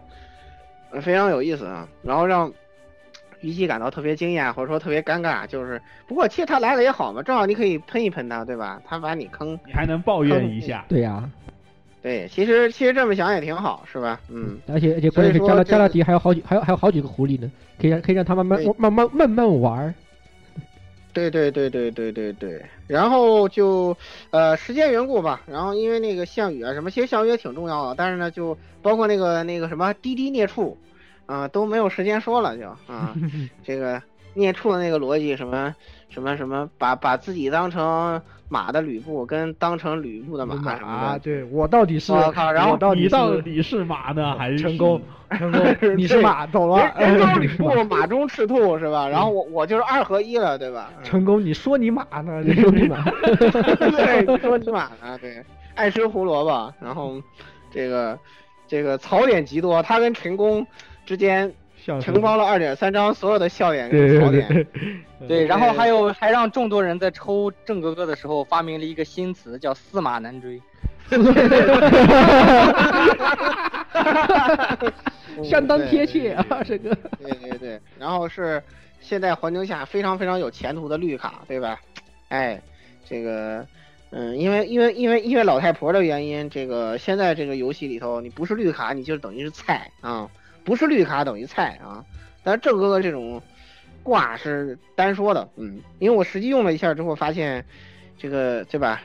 呃，郑哥哥那个贞德加天草，或者郑哥哥贞德加福尔摩斯，就基本是除了克制之耶就是无敌，就什么高难我都能给你摸死，就是舞蹈上这仨人就行了，太恐怖了，真的强度太高，就”。指对的，着些我我关于啊，关于刚才那个琴的这个介绍有一点补充，就是大家在 F 九里面可以看到这个秦的这个科幻级呃实力是有点儿太过强大，但实际上当时秦朝甚至是战国时末期秦国的这个科技实力，都是如果大家对冷兵器那个发展有一些呃关注的话，会会有一点儿这个认识，就是怎么说呢？呃，大家可能知道我们国家有一个特别重要的国宝啊，就是越王勾践剑。嗯。啊，对。湖北博物馆保存的那个技术啊，对，就是号号称是当时的冷兵器之王嘛，就是号号称是这么号称啊，但是具体是不是咱不知道，锋利无比。嗯，然后但是大家如果去博物馆参观或者在电视上、网络上看过这把剑的照片的话，会发现这个长度啊，最多也就相当于一把西瓜刀，嗯，就是五十公分，五十公分到七十公分之间，就是这么一个长度。但是但是这个，呃呃秦秦国呢，就是按照史实考证和一些具体的考古发掘，呃，得出一个结论，就是在在战国末期，秦朝呃不是秦朝了，秦国的这个青铜剑的制式长度可以达到一米以上，这也就是我们所看历史故事里面说那个呃王复建王复建秦秦那个呃呃就是秦始皇被荆轲追杀的时候，就是这个剑怎么也拔不出来，为什么呢？因为俺们国家的科技实力太强，俺这个剑做的太长了，拔不出来。而且中国中国有当时比较先进的那个铁器冶炼技术，就是已经开始在逐渐普及对对铁器的一个发展，因为铁器比青铜还是要便宜很多的嘛。对，青铜在古代称之为金嘛，就是对，而且冶炼难度也要降低一些。所以说，呃，秦始皇还有一个被大家呃那个很称道的一个和呃这个呃和长城一度时间齐名的，就是十二个铜柱，把天下所有的用来造兵器的青铜那个纠结起来。然后那个铸成柱子，也就是告诉大家，你们不要想要造反，不要铸兵器了。但是这个行为在一定程度上促进了冶铁业的发展。对对对，是这样的，是这样的，这这都是挺好的事情啊。其实也是为了天下太平嘛，就是说，都不要有武器了，我把天下武器材料我都收收集到一块儿，对吧？嗯，也是为了自己治世做的一个选择嘛。啊，然后，呃，时间关系啊，呃，那些包括那个人形萝卜、会稽陵氏什么的，咱们就暂时不展开了，因为我只说一句，就是。呃，因为他在月球史设定里头，他跟哪吒是等于什么马克一跟马克兔的哎一样的，关系对对，都是这个太乙真人造的东西，等于太乙真人也算是一个重重要的意志力守护者吧。嗯，然后关于意志力守护者是等于新月球史的设定，就是月月球二点零设定，一点零是是是是，呃有有这个称号的是那个谁是呃英灵卫宫，但是英灵卫宫那个情况跟跟那个就是魔魔神走私，呃和这个太乙真人的这个情况非常不同。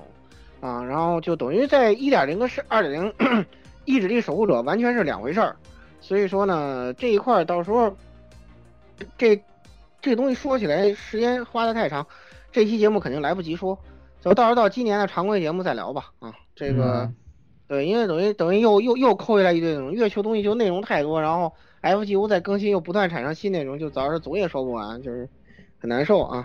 很难受，然后就最后给大家 聊一点设定吧，就是二点三章，呃，对于整个作品的这个设定是有颠覆性或者有突破性的东西，然后它也明晰了很多就新月球史或者叫月月月球二点零设定的一个东西，然后在这一块呢，就是我在呃一七年的月球节目里头，哎，是给大家明确了一下这个。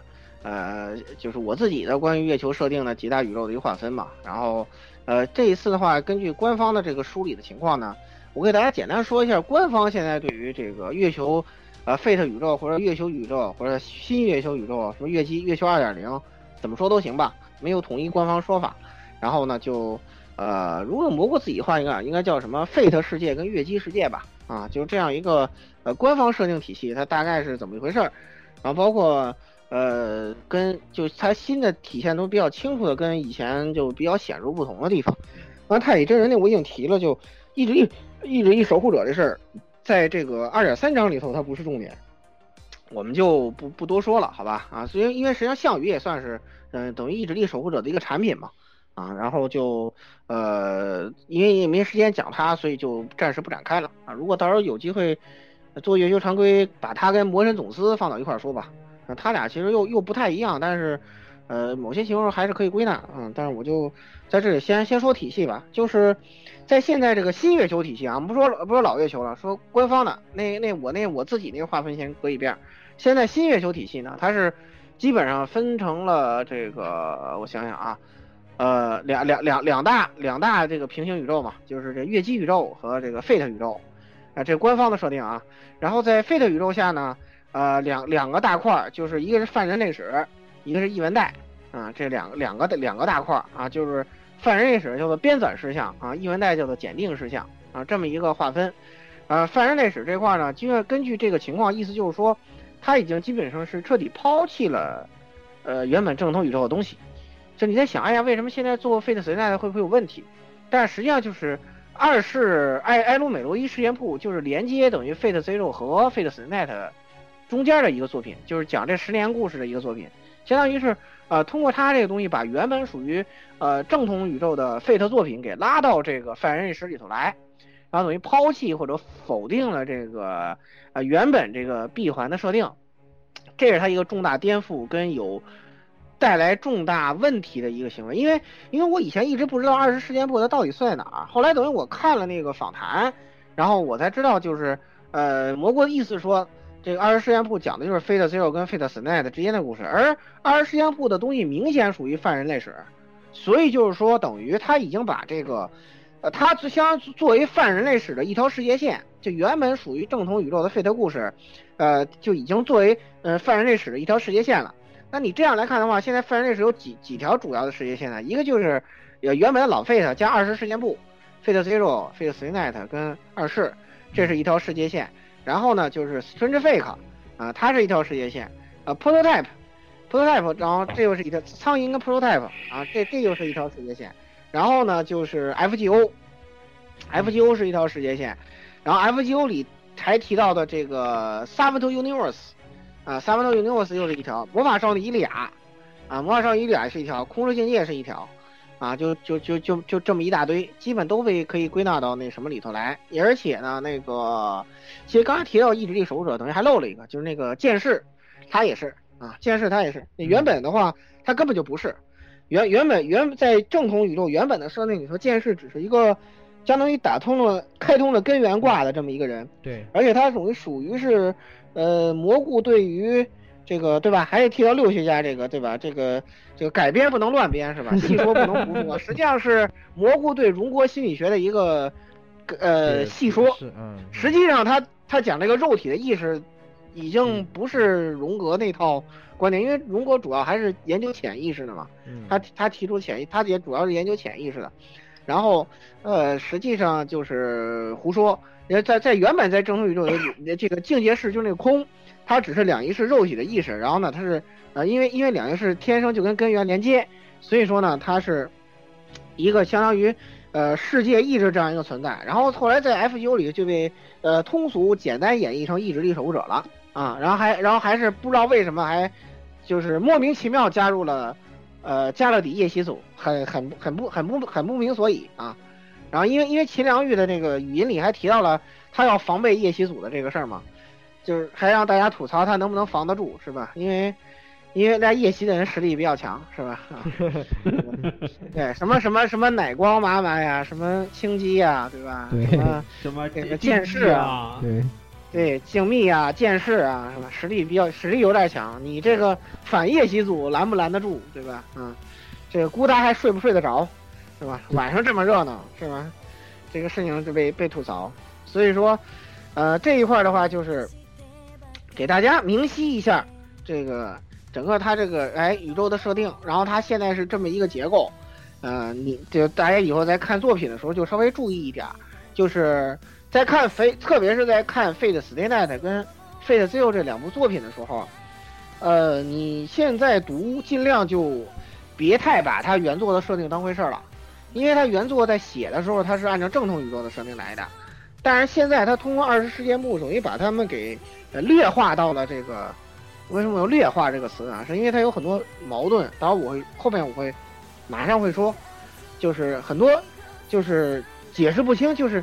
发生这个故事不应该，它会有这样的一个就是严重的问题，啊，然后呢，我们我们在讲，所以说就是实际上，现在大家看 H F 剧场版也好，那个呃看 F G O 的动画也好，反正稍微注意一点，就是呃呃，因因为现在官方这个设定的原因，你在看这个老作品的时候，呃，别太把它原本的设定当回事儿。嗯，因为它它实际上已经不太一样了，这个确实问题挺大的。因为我想想，确实问题挺大的。嗯，然后接跟下来大家跟跟大家说一个通俗易懂，就是最近热映的这个蜘蛛侠平行宇宙啊，所有的蜘蛛侠在出场的时候都会加一句：“我就是这世界上唯一的蜘蛛侠。”我就来一遍，对吧？哎，我也被一只感染的蜘蛛咬了。嗯，对我又被一只蜘蛛咬了，然后被，然后就变成跟这个有点类似唯一的蜘蛛侠。对，现在大家看 Fate 就一定要当美漫看，就是它一个跟一个，可能它平行世界之间设定也不一样嘛，但是它现在有点收束的点就在于，所有这个现在的 Fate 作品都都是用犯人类史这一套世界观，就就他都用这个统一来解释，包括你看那个那个伊利亚，呃，等于也也也也也属于这个犯人类史这一块儿，嗯，它只是不同的平行世界。啊，嗯。然后包括玩梗的 s a v a n t o Universe，他也是因为那个迷之女主角，她就等于是 s a v a n t o Universe 的阿尔托利亚嘛，啊，等于是是他是这么一个这么一层关系，然后后来他还当了宇宙刑警是吧？然后碰了一个特别像西斯大师的那个 呃迷之女主角 ZZ 是吧？卫星嘛啊，迷之女主角 ZZ 啊，因为因为因为他就都是黑暗原力嘛，就是什么原力闪电什么的都是那套东西呢，对吧？都是那啊 对那槽点多的数不清啊，然后。对吧？自己是个弗列娜，还对人类之敌特工啊，也都不知道这是怎么回事啊。这个就现在等于看大家也好懂了，就是你读的时候呢，就是呃哪哪部作品能让你比较系统的了解犯人类史世界观呢？FGO 太太琐碎了，讲的我觉得讲的不太系统。我认为苍蝇的碎片比较好，啊、苍蝇的碎片比较好，就是樱井光写的这个，因为是魔物给他写的大纲嘛。因为因为这个作品呢，对于对这个犯人呃犯人类史这个废的世界观的介绍是比较系统的。大家我觉得，如果你对犯人类史这套设定不太熟，你可以看看那个，那个这个比正统宇宙的东西好懂多了啊！基本你知道设定就能看得明白啊。但是呢，就是呃别跟那些其他平行世界的东西搞混就行了好吧。这个反正对大家阅读现在是就看美漫一样，就是就就挺乱的。可能看这个作品蜘蛛侠这个样，那个作品蜘蛛侠就是那个样子的，就是现在废的也是一个问题，好吧？那那魔法使之夜也算是泛人类史是吧？漫漫职业现在不知道啊，按说它应该属于有可，我现在不知道它是给它归到越剧宇宙还是归到现在越因为级和这个已经不知道，对，对，因为因为月姬宇宙虽然被蘑菇自己作为一个分野提了出来，但是月姬宇宙一直没作品，只有 Fate 宇宙在一直出，所以你现在不知道它会怎么样啊，你没法说。就是，呃，接下来说一个特别特别重要的点啊，就是这一次最颠覆性的东西，就是关于真祖跟吸血种的。呃，大家知道这个紫苑啊，就是希望他是呃吸血种，他原本是被瓦叔给啃了的，对吧？啃啃了的，然后呢，呃，然后也也也挺暴躁，在 Melty Blood 里登场，然后一直在跟自己的吸血冲动做对抗，是吧？然后直到他遇到了推倒柜，是吧？就这么一个特别气人的传统的这么一个故事。当然在呃犯人历史里，紫苑的情况发生了非常巨大的变化。呃，瓦叔呢啥屁事儿没有啊，虽然是吸血种，但是屁事儿没有，依然在阿特拉斯当院长，是吧？在二世里也登场了。嗯，然后呢，他呢自己呢虽然是吸血种，但是呢一点都不暴躁，是吧？啊，就是我让他不暴躁，他就不暴躁。对，就是我让他不暴躁，他就不暴躁啊，就是就是这么随便啊。犯人类史的设定就是这么随便。为什么他不暴躁？因为他不暴躁，所以他不暴躁啊。就没有我我看了一下蘑菇的本人的解释，就是没有什么道理。蘑菇说意思就是说，反正他不像那个月姬世界这样的那么暴躁，他只这么解释的意思就是，我说他不暴躁，他就不暴躁啊，就这么回事儿。啊，就特别随便嘛。就为什么我对这个东西特别，我对于 FGO 代表的这个这个月这个 Fate 宇宙设定嗤之以鼻的？就在这儿，就很随便，你知道吧？原宇就这个原本正统宇宙根本不会这么写东西的。那整个写一个克制吸血冲动的这个心路历程都能给你写好多，对吧？你看《Melty Blood》里本片里是怎么说的？你再看 FGO 里的，哈哈哈，梳个双马尾是吧？无敌是吧？青春 无敌美少女这种，对对呀，就变成无敌美少女了。特别随便，然后对召唤这个就好比暴雪新编年史突然告诉你，其实巫妖王阿尔萨斯是人民大救星。对对对对对，就跟这差不多，就特别随便嘛，就是我说你好你就好。然后这个这一吸血种的一个重大颠覆，这是第一个嘛，当然这算小事儿。然后另外另外两个重大颠覆的点，我现在要重点说一下了啊，这一块就属于，呃，非资深月厨根本听不懂系列了啊，就是，呃呃，蘑菇呢之前在二点三章的这个序章发布之后，在主轴里更了更新了一篇日记，这个日记里头说，主要说了一下，就是在 Fate 宇宙出现的吸血种跟月姬宇宙，或者说我说的正统宇宙的区别，就是说呢，这个吸血种呢，他提到一句说，除了说这他没有那么冲动，没有这么暴躁以外，呃，重点说了一个什么呢？就是，呃，这个世界没有死徒二十七组，啊，当时我看出我都我都傻了，你知道吗？为什么我会傻？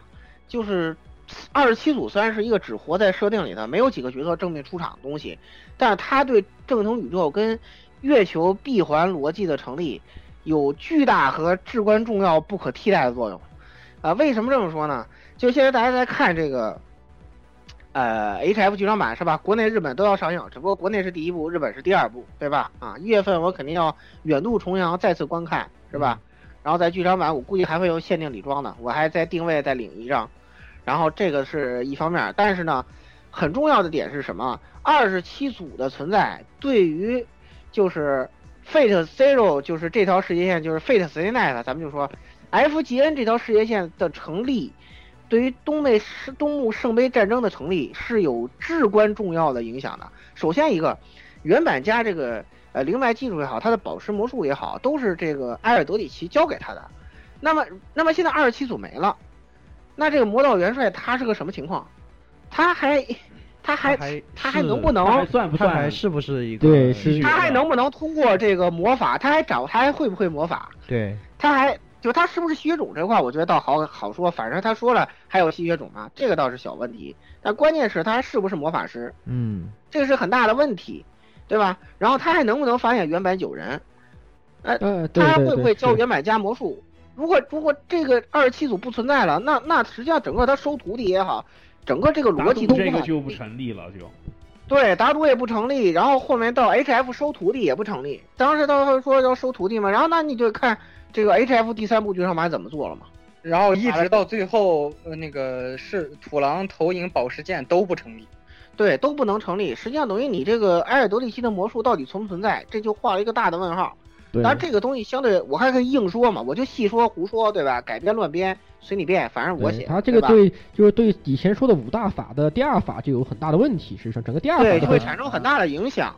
因为因为因为然而如果五大法受到影响，整个这个月球世界的一个基础就会受到影响，啊，然后呢，呃，另外一点就是说，呃，这个呃，可能大家更不熟悉点，就二师里提到的，就是已经完全设定不一样的二十七组里的原本的黑翼宫，原本的白翼宫。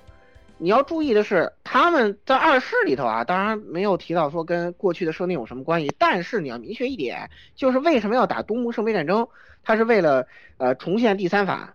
那为什么要重现第三法？是因为他失去了第三法。他为什么失去了第三法？而、是因为黑翼宫。他他有这么，但是你看看到二世里写的黑翼宫已经，他连黑翼宫这个名号都没有了，他只是有那个名字，他只是吸血种，但他连那个名号都没有了啊！是不是吸血种的二世里现在还没没有明说，对吧？呃，所以说这个事情也是一个重大的逻辑上的这个这个障碍，就是说，那那没有那没有二十七组了，那这个爱因斯贝伦加失去第三法的这个前因就没了，啊，对，那没有前因哪来的后果呀？对吧？所以说就他这么随便，就是我说怎么着就怎么着，就是他可能随便就写个理由就过去了，就可能说，嗯，不是因为黑玉宫，然后因为别人，然后反而或者说他他就从来都没有掌握过，我现在就是想实现第三法，对，或者是他吧要不然他就编个编个编个理由说什么我们三三三大家四三大家四个逼四个四怎么怎么第三法的哎这个对就就就就传失了对以后，哎，对对对，他可能说，或者说甚至会编说，我根本就没有掌握过第三法，哎，对吧我们发现我们通过过第三就是要通过这个圣杯战争来掌来掌握第三法，这个是对对对对对，他有可能又会随便编一个理由，因为现在就这样嘛，蘑菇他自己都这样，那那你说别人有什么办法呢？对吧？对就就就特别随便，就我随便想个理由就完了。吴承恩亲自瞎编，吴承恩亲自胡说。哎，对，吴承恩亲自胡说，对，是是，就相当于这样嘛，嗯。反正你你从二十八岁演到八十岁，你就等于是他了，我也不知道这个逻辑是怎么成立的，对吧？啊，嗯、这个这个这个我是不理解的啊。但是蘑菇这个，我现在也是对他非常失望的，因为特别是我看了这个《主手日记》，我真是对他非常失望。因为月球主神都这样的话，等于其实等于这个这个这个月月月球月学就基本没救了。对，就是以前他不再追求闭环逻辑了，那你整个这个很多这个月球魅力存在的点就不存在了。对呀、就你根本不需要去研究，就我说怎么着就怎么着了，就是写不清我就来个平行世界嘛，就对，就就就就就不美漫存在我那一套了。对，就不存在我们以前说的，就是研究研呃真正正研就没有研究价值，研究的价值就是只要故事圆不下去了，我们就来把闪电侠弄死。差不多是这样，对，是这样，对，就就差不多。对，你说的对，你说的对就是这个味道。为为什么受伤的总是小闪是吧？嗯，对呀，就差不多是这样一个逻辑。所以说，然后另外一个让我特别不能容忍的是，就是他对中组的史真组的史诗级削弱。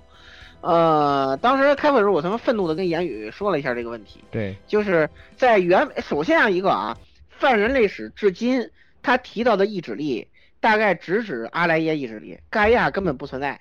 为什么这么说？呃，在这个二点三章对虞姬的描述上体现出来，哇，虞姬这个惨啊，是吧？就跟这就跟项羽好那么一会儿，也没舒服两天，对吧？楚汉争霸还打的 那什么对一锅粥，对吧？也可能都几千年没有什么生活，对吧？非常惨，人家可能知知己无数，也不知道怎么个知己法，是吧？也不知道有没有项羽律，是吧？这个咱们都都不得而知，是吧？然后呢，但是呢，在他的这个角色里头，就是我当时抽到这张卡时，我为了避免误解，我还专门看了一下他的日文设定。日文设定是说他是星之内海诞生的精灵，我当时就懵逼了。阿尔奎特的设定是怎么说的？阿尔奎特是盖亚意志力的代行者，盖亚幻想种的巅峰，对吧？按照那谁的说法，按照这个月姬本片的说法，基本他的能力是相当于跟什么巨龙这种幻想种站在同一个地位，就是相当于是因为月球呃致敬了很多 D N D 的东西嘛，说他跟巨龙同等，就是相当于站在幻想种的顶峰。原来骑乘就是说骑乘那个设定就是说，除了龙种，我别的都能骑，是吧？飞机也能开，是吧？汽车跑汽车也能开，对吧？嗯。因此，阿尔奎特的能力几乎已经达到了，已经不能用 bug 来形容了，是吧？空想具象化就是我想怎么开挂我就怎么开挂，万能金手指，是吧？对，吧万能金手指，我说什么就是什么，就就就就已经是已经是都不是编程的能力了，就是我我是 自己说书，对自己说书是。对对对，我自我我自己是什么样的，他我自我就是什么样我说我说过我我就随便张口一张口一说你就死了，张口就来，张口就来，对，张口就来嘛，就是这我才是真的六学家，就是阿尔奎特说，我才是真的六学家，我我说猴哥有，我就是猴哥，对吧？对他是真的六学家，对。但是在这个里头，他就被劣化成了精灵。为什么我说是劣化呢？你要注意啊，这个我都不是乱说的，对吧？我作为一个严谨的月学家，就是在月球里头，因为它是参照了 D N D 的设定，因此呢，它大概就是说这个幻想种的这个剧情实力啊，大概相当于是叫做呃普通人外种，然后呢再到精灵，再到天使，然后再到巨龙，大概是这么一个级别。也就是说呢，呃，原本这个呃真祖是呃五级，然后现在在泛人类史里头，呃月 Fate 宇宙里头就劣化成了三级，史诗级削弱。对吧？没有毛病，因为在原本的 Fate 设定，原版告诉你说，英灵啊是跟精灵属于一个级别的，哎，他们还达不到天使的程度，但是他们的宝具很很亚克西，就是甚至能够扭曲因果律啊什么的，呃，达到接近魔法的效果。当时原版是这么给你介绍的，也就是说，精灵仅仅强于人类啊。这么一个史诗巨说，然后实际上你看到这个二点三章写的呃虞姬的历史，他也确实非常惨啊，到处流浪，到处跑。如果他要是盖亚亲儿子，怎么会发生这种事情呢？对吧？对完全完没可能的，对吧？你看阿尔奎特过得多滋润，吃香的喝辣的，是吧？吃香的喝辣的，还还还有还有还有一堆还有一堆人，就是求求求爷告奶奶的，哎，你来，你快，这里这这个宝座你坐一坐啊，姐姐，求求你了，二十七组说了，哎，我们这儿留着一个位置给你呢啊，你赶紧来，你赶紧来，对吧？你赶紧来呀！朱月就是你给你位置留着呢，对吧？然后在这里头就狗屁了，就变成一个精灵了。然后他仅有一个无限无限放大的能力啊，太菜了，真的是太菜了，太太绝对被二，对啊，你想想，他当精灵相当于只是说，嗯，你是仙人，你可以当英灵。阿尔奎特是，我就来玩一下，是吧？人家从来没有听说过说狂化是为了削弱自己的，是吧？对啊阿尔奎特是就是我他妈要是有理智，你们还跟我打个屁啊？就是你们怎么可能打得赢老娘是吧？你你们你们一起你你们一起上对吧？不要不用一个个一起上。对，当时跟那个跟那个 BOSS 就是在第四第四章吧，第四哎第第四章，对第第是的第四章第四章。跟那个 BOSS 你跟那个 BOSS 打了之后，这个。阿尔奎特不是暂时恢复理智，告诉你，嘿呀，老娘就是来玩一下嘛，对吧？我不狂化，你们怎么可能打得过我嘛，对吧？我要开了空想局限化，你们根本没有可能赢的嘛，是吧？然后就，呃，人家只是来玩一下，对吧？非常来去自如，来去如风。然后你再看看他，对吧？自己这么暴躁，然后这么固执，这么想不明白，后来还经过郑哥哥一番开导。然后再上上去，然后还特别气的被孤搭招了过来，是吧？对啊。然后天天看着加勒底神仙打架，是吧？然后自己只剩在一边这个花痴的看着项羽大人，哎呀，这个只有这个是吧？这个意志力守护者才是与您相称的身份呀！哇，突然变成花痴了，突然就真香了，我靠，真香警告，我这个过得真的是个惨啊，是吧？你还得靠乌达们氪金来拯救他，是吧？哎，简直了，这我真的是非常非常不能接受，而且。整个对这块的改编就是一个完全向消费主义低头的一种行为，就原本追求自己严谨跟闭合的世界观的行为，在虞姬身上就完成了一个向这个消费主义低头的一个华丽的蜕变，是吧？嗯，就你花钱他就能幸福，是吧？非常无语，我是非常非常失望的。就是虽然很多人在吹，但是我最后这个打完之后，我真的就是呃，基本上说玩完二影三章。构成了我对就所谓新月学的彻底失望的一个契机吧，就是它真的是一点意思都没有。就是我跟大家说了之后，我觉得，呃，应该解释也很清楚了，就是他就想怎么样就怎么样，就是我不成，反正我的主整说一下就得了，你问一下，我说一下，反正就是我说这么着就这么着了，啊，你也甭琢磨了，对吧？哎，所以就特别没意思。那你还？你研究个什么劲呢？对吧？就就一点点设定，然后就为了迎合大众，为了迎合消费主义，这个妥协让我真的是非常不满啊，非常不满。现在的现在就是现在设定，以往以往的设定更改啊，基本上就是告诉你大清亡了，就这种设定更改就是告诉你大清从来就没有存在过。对，大清根本没存在过，所以说就让我非常失望吧，应该说是，嗯，反正。他一年六百个亿，对吧？大家都愿意氪金，这一块呢，就我在以后再说吧。就是实际上，呃，为什么？实际上就是你会看到，就是其实大家呀，其实想要有内涵的东西，月球只不过是把它原来过于小众的东西稍微改了一下啊，还是在保留了部分内容。我个人认为也就百分之二三十吧，保留了部分内容之后，就把它改成一个更通俗、更大众化的之后。然后就让大家疯狂氪金，而且其实现在体现出来的一个什么作品？就是说，日式，呃，在几大 RPG 衰落之后，整体抬不起头来。虽然这几年可能挣钱多了，呃，回过些元气来，但是整体说很多作品从影响力到销量上都不能跟，呃，欧美游戏相比。可能卡表走他那个路线的除外，但是，呃，最后咱们说到设定，就是月球的成功。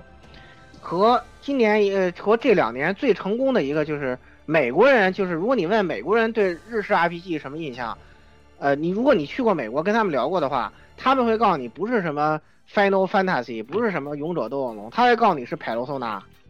美美国人脑子里头印象最深刻的日式 RPG 是派罗索纳四黄金版和五，为什么？然后再加上月球这么受欢迎，为什么？实际上就告诉你，实际上这两个作品。共同点在哪儿，是吧？最后设定聊设定，给大家提一句，因为这个东西以后我要展开说，就是有机会的话，我要展开说，就是这俩人的共同点是，他们都是基于荣格心理学的作品，他们的世界观的构建和建立的核心都是荣格心理学，只不过他俩区别在哪儿呢？就是海卢梭纳相当于是对荣格心理学的一个通俗演绎，本格演绎有没有？有啊，女生转生，真女生转生。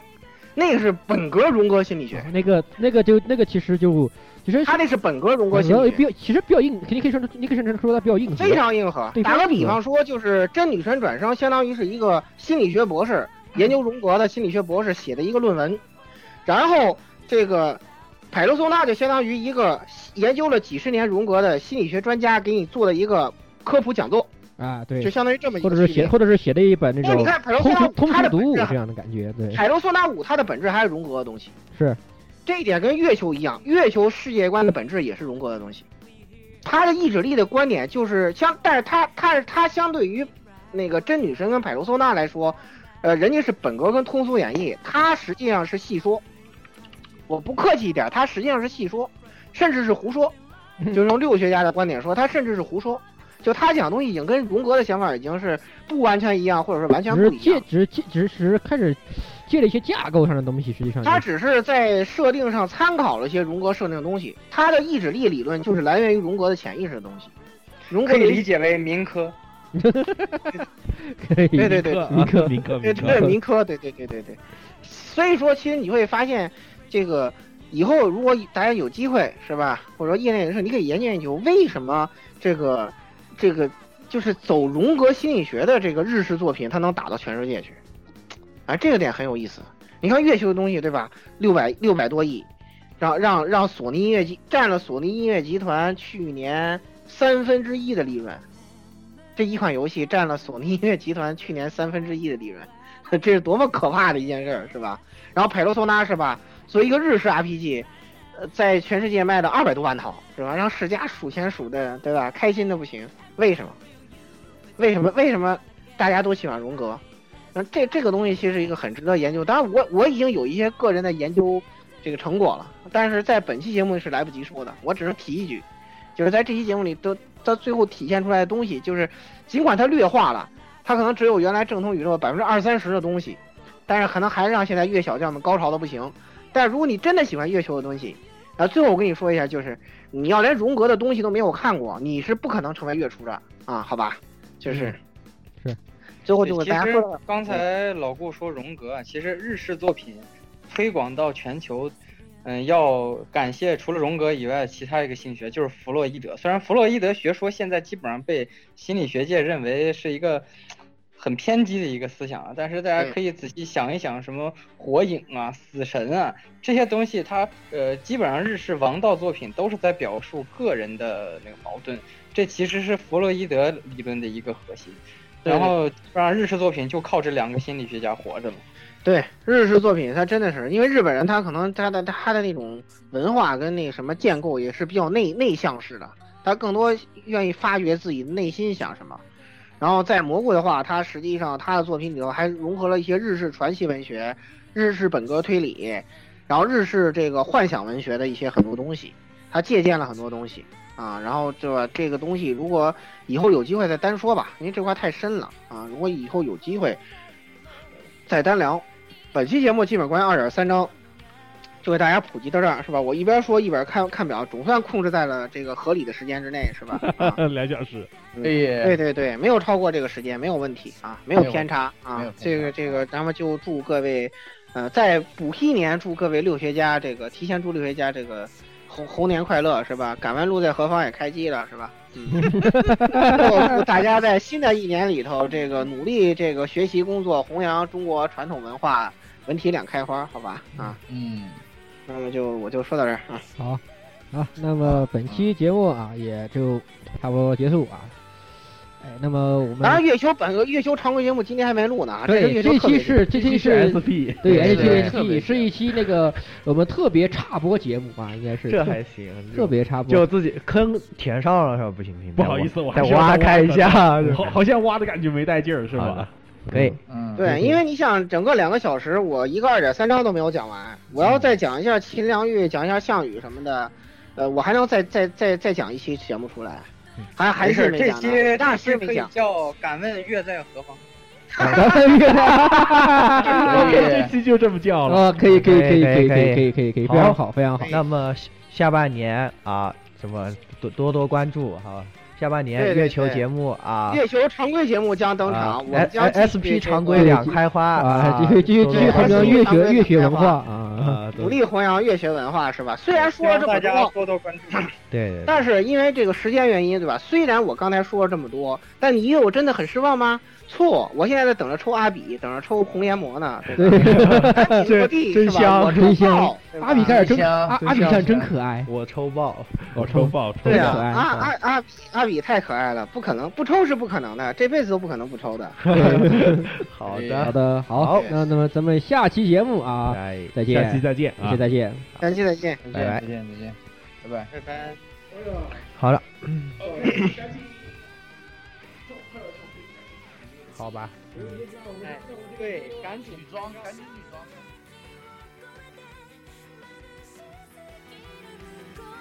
欢迎各位收听本期节目，请各位听众老爷在评论区留下您宝贵的意见。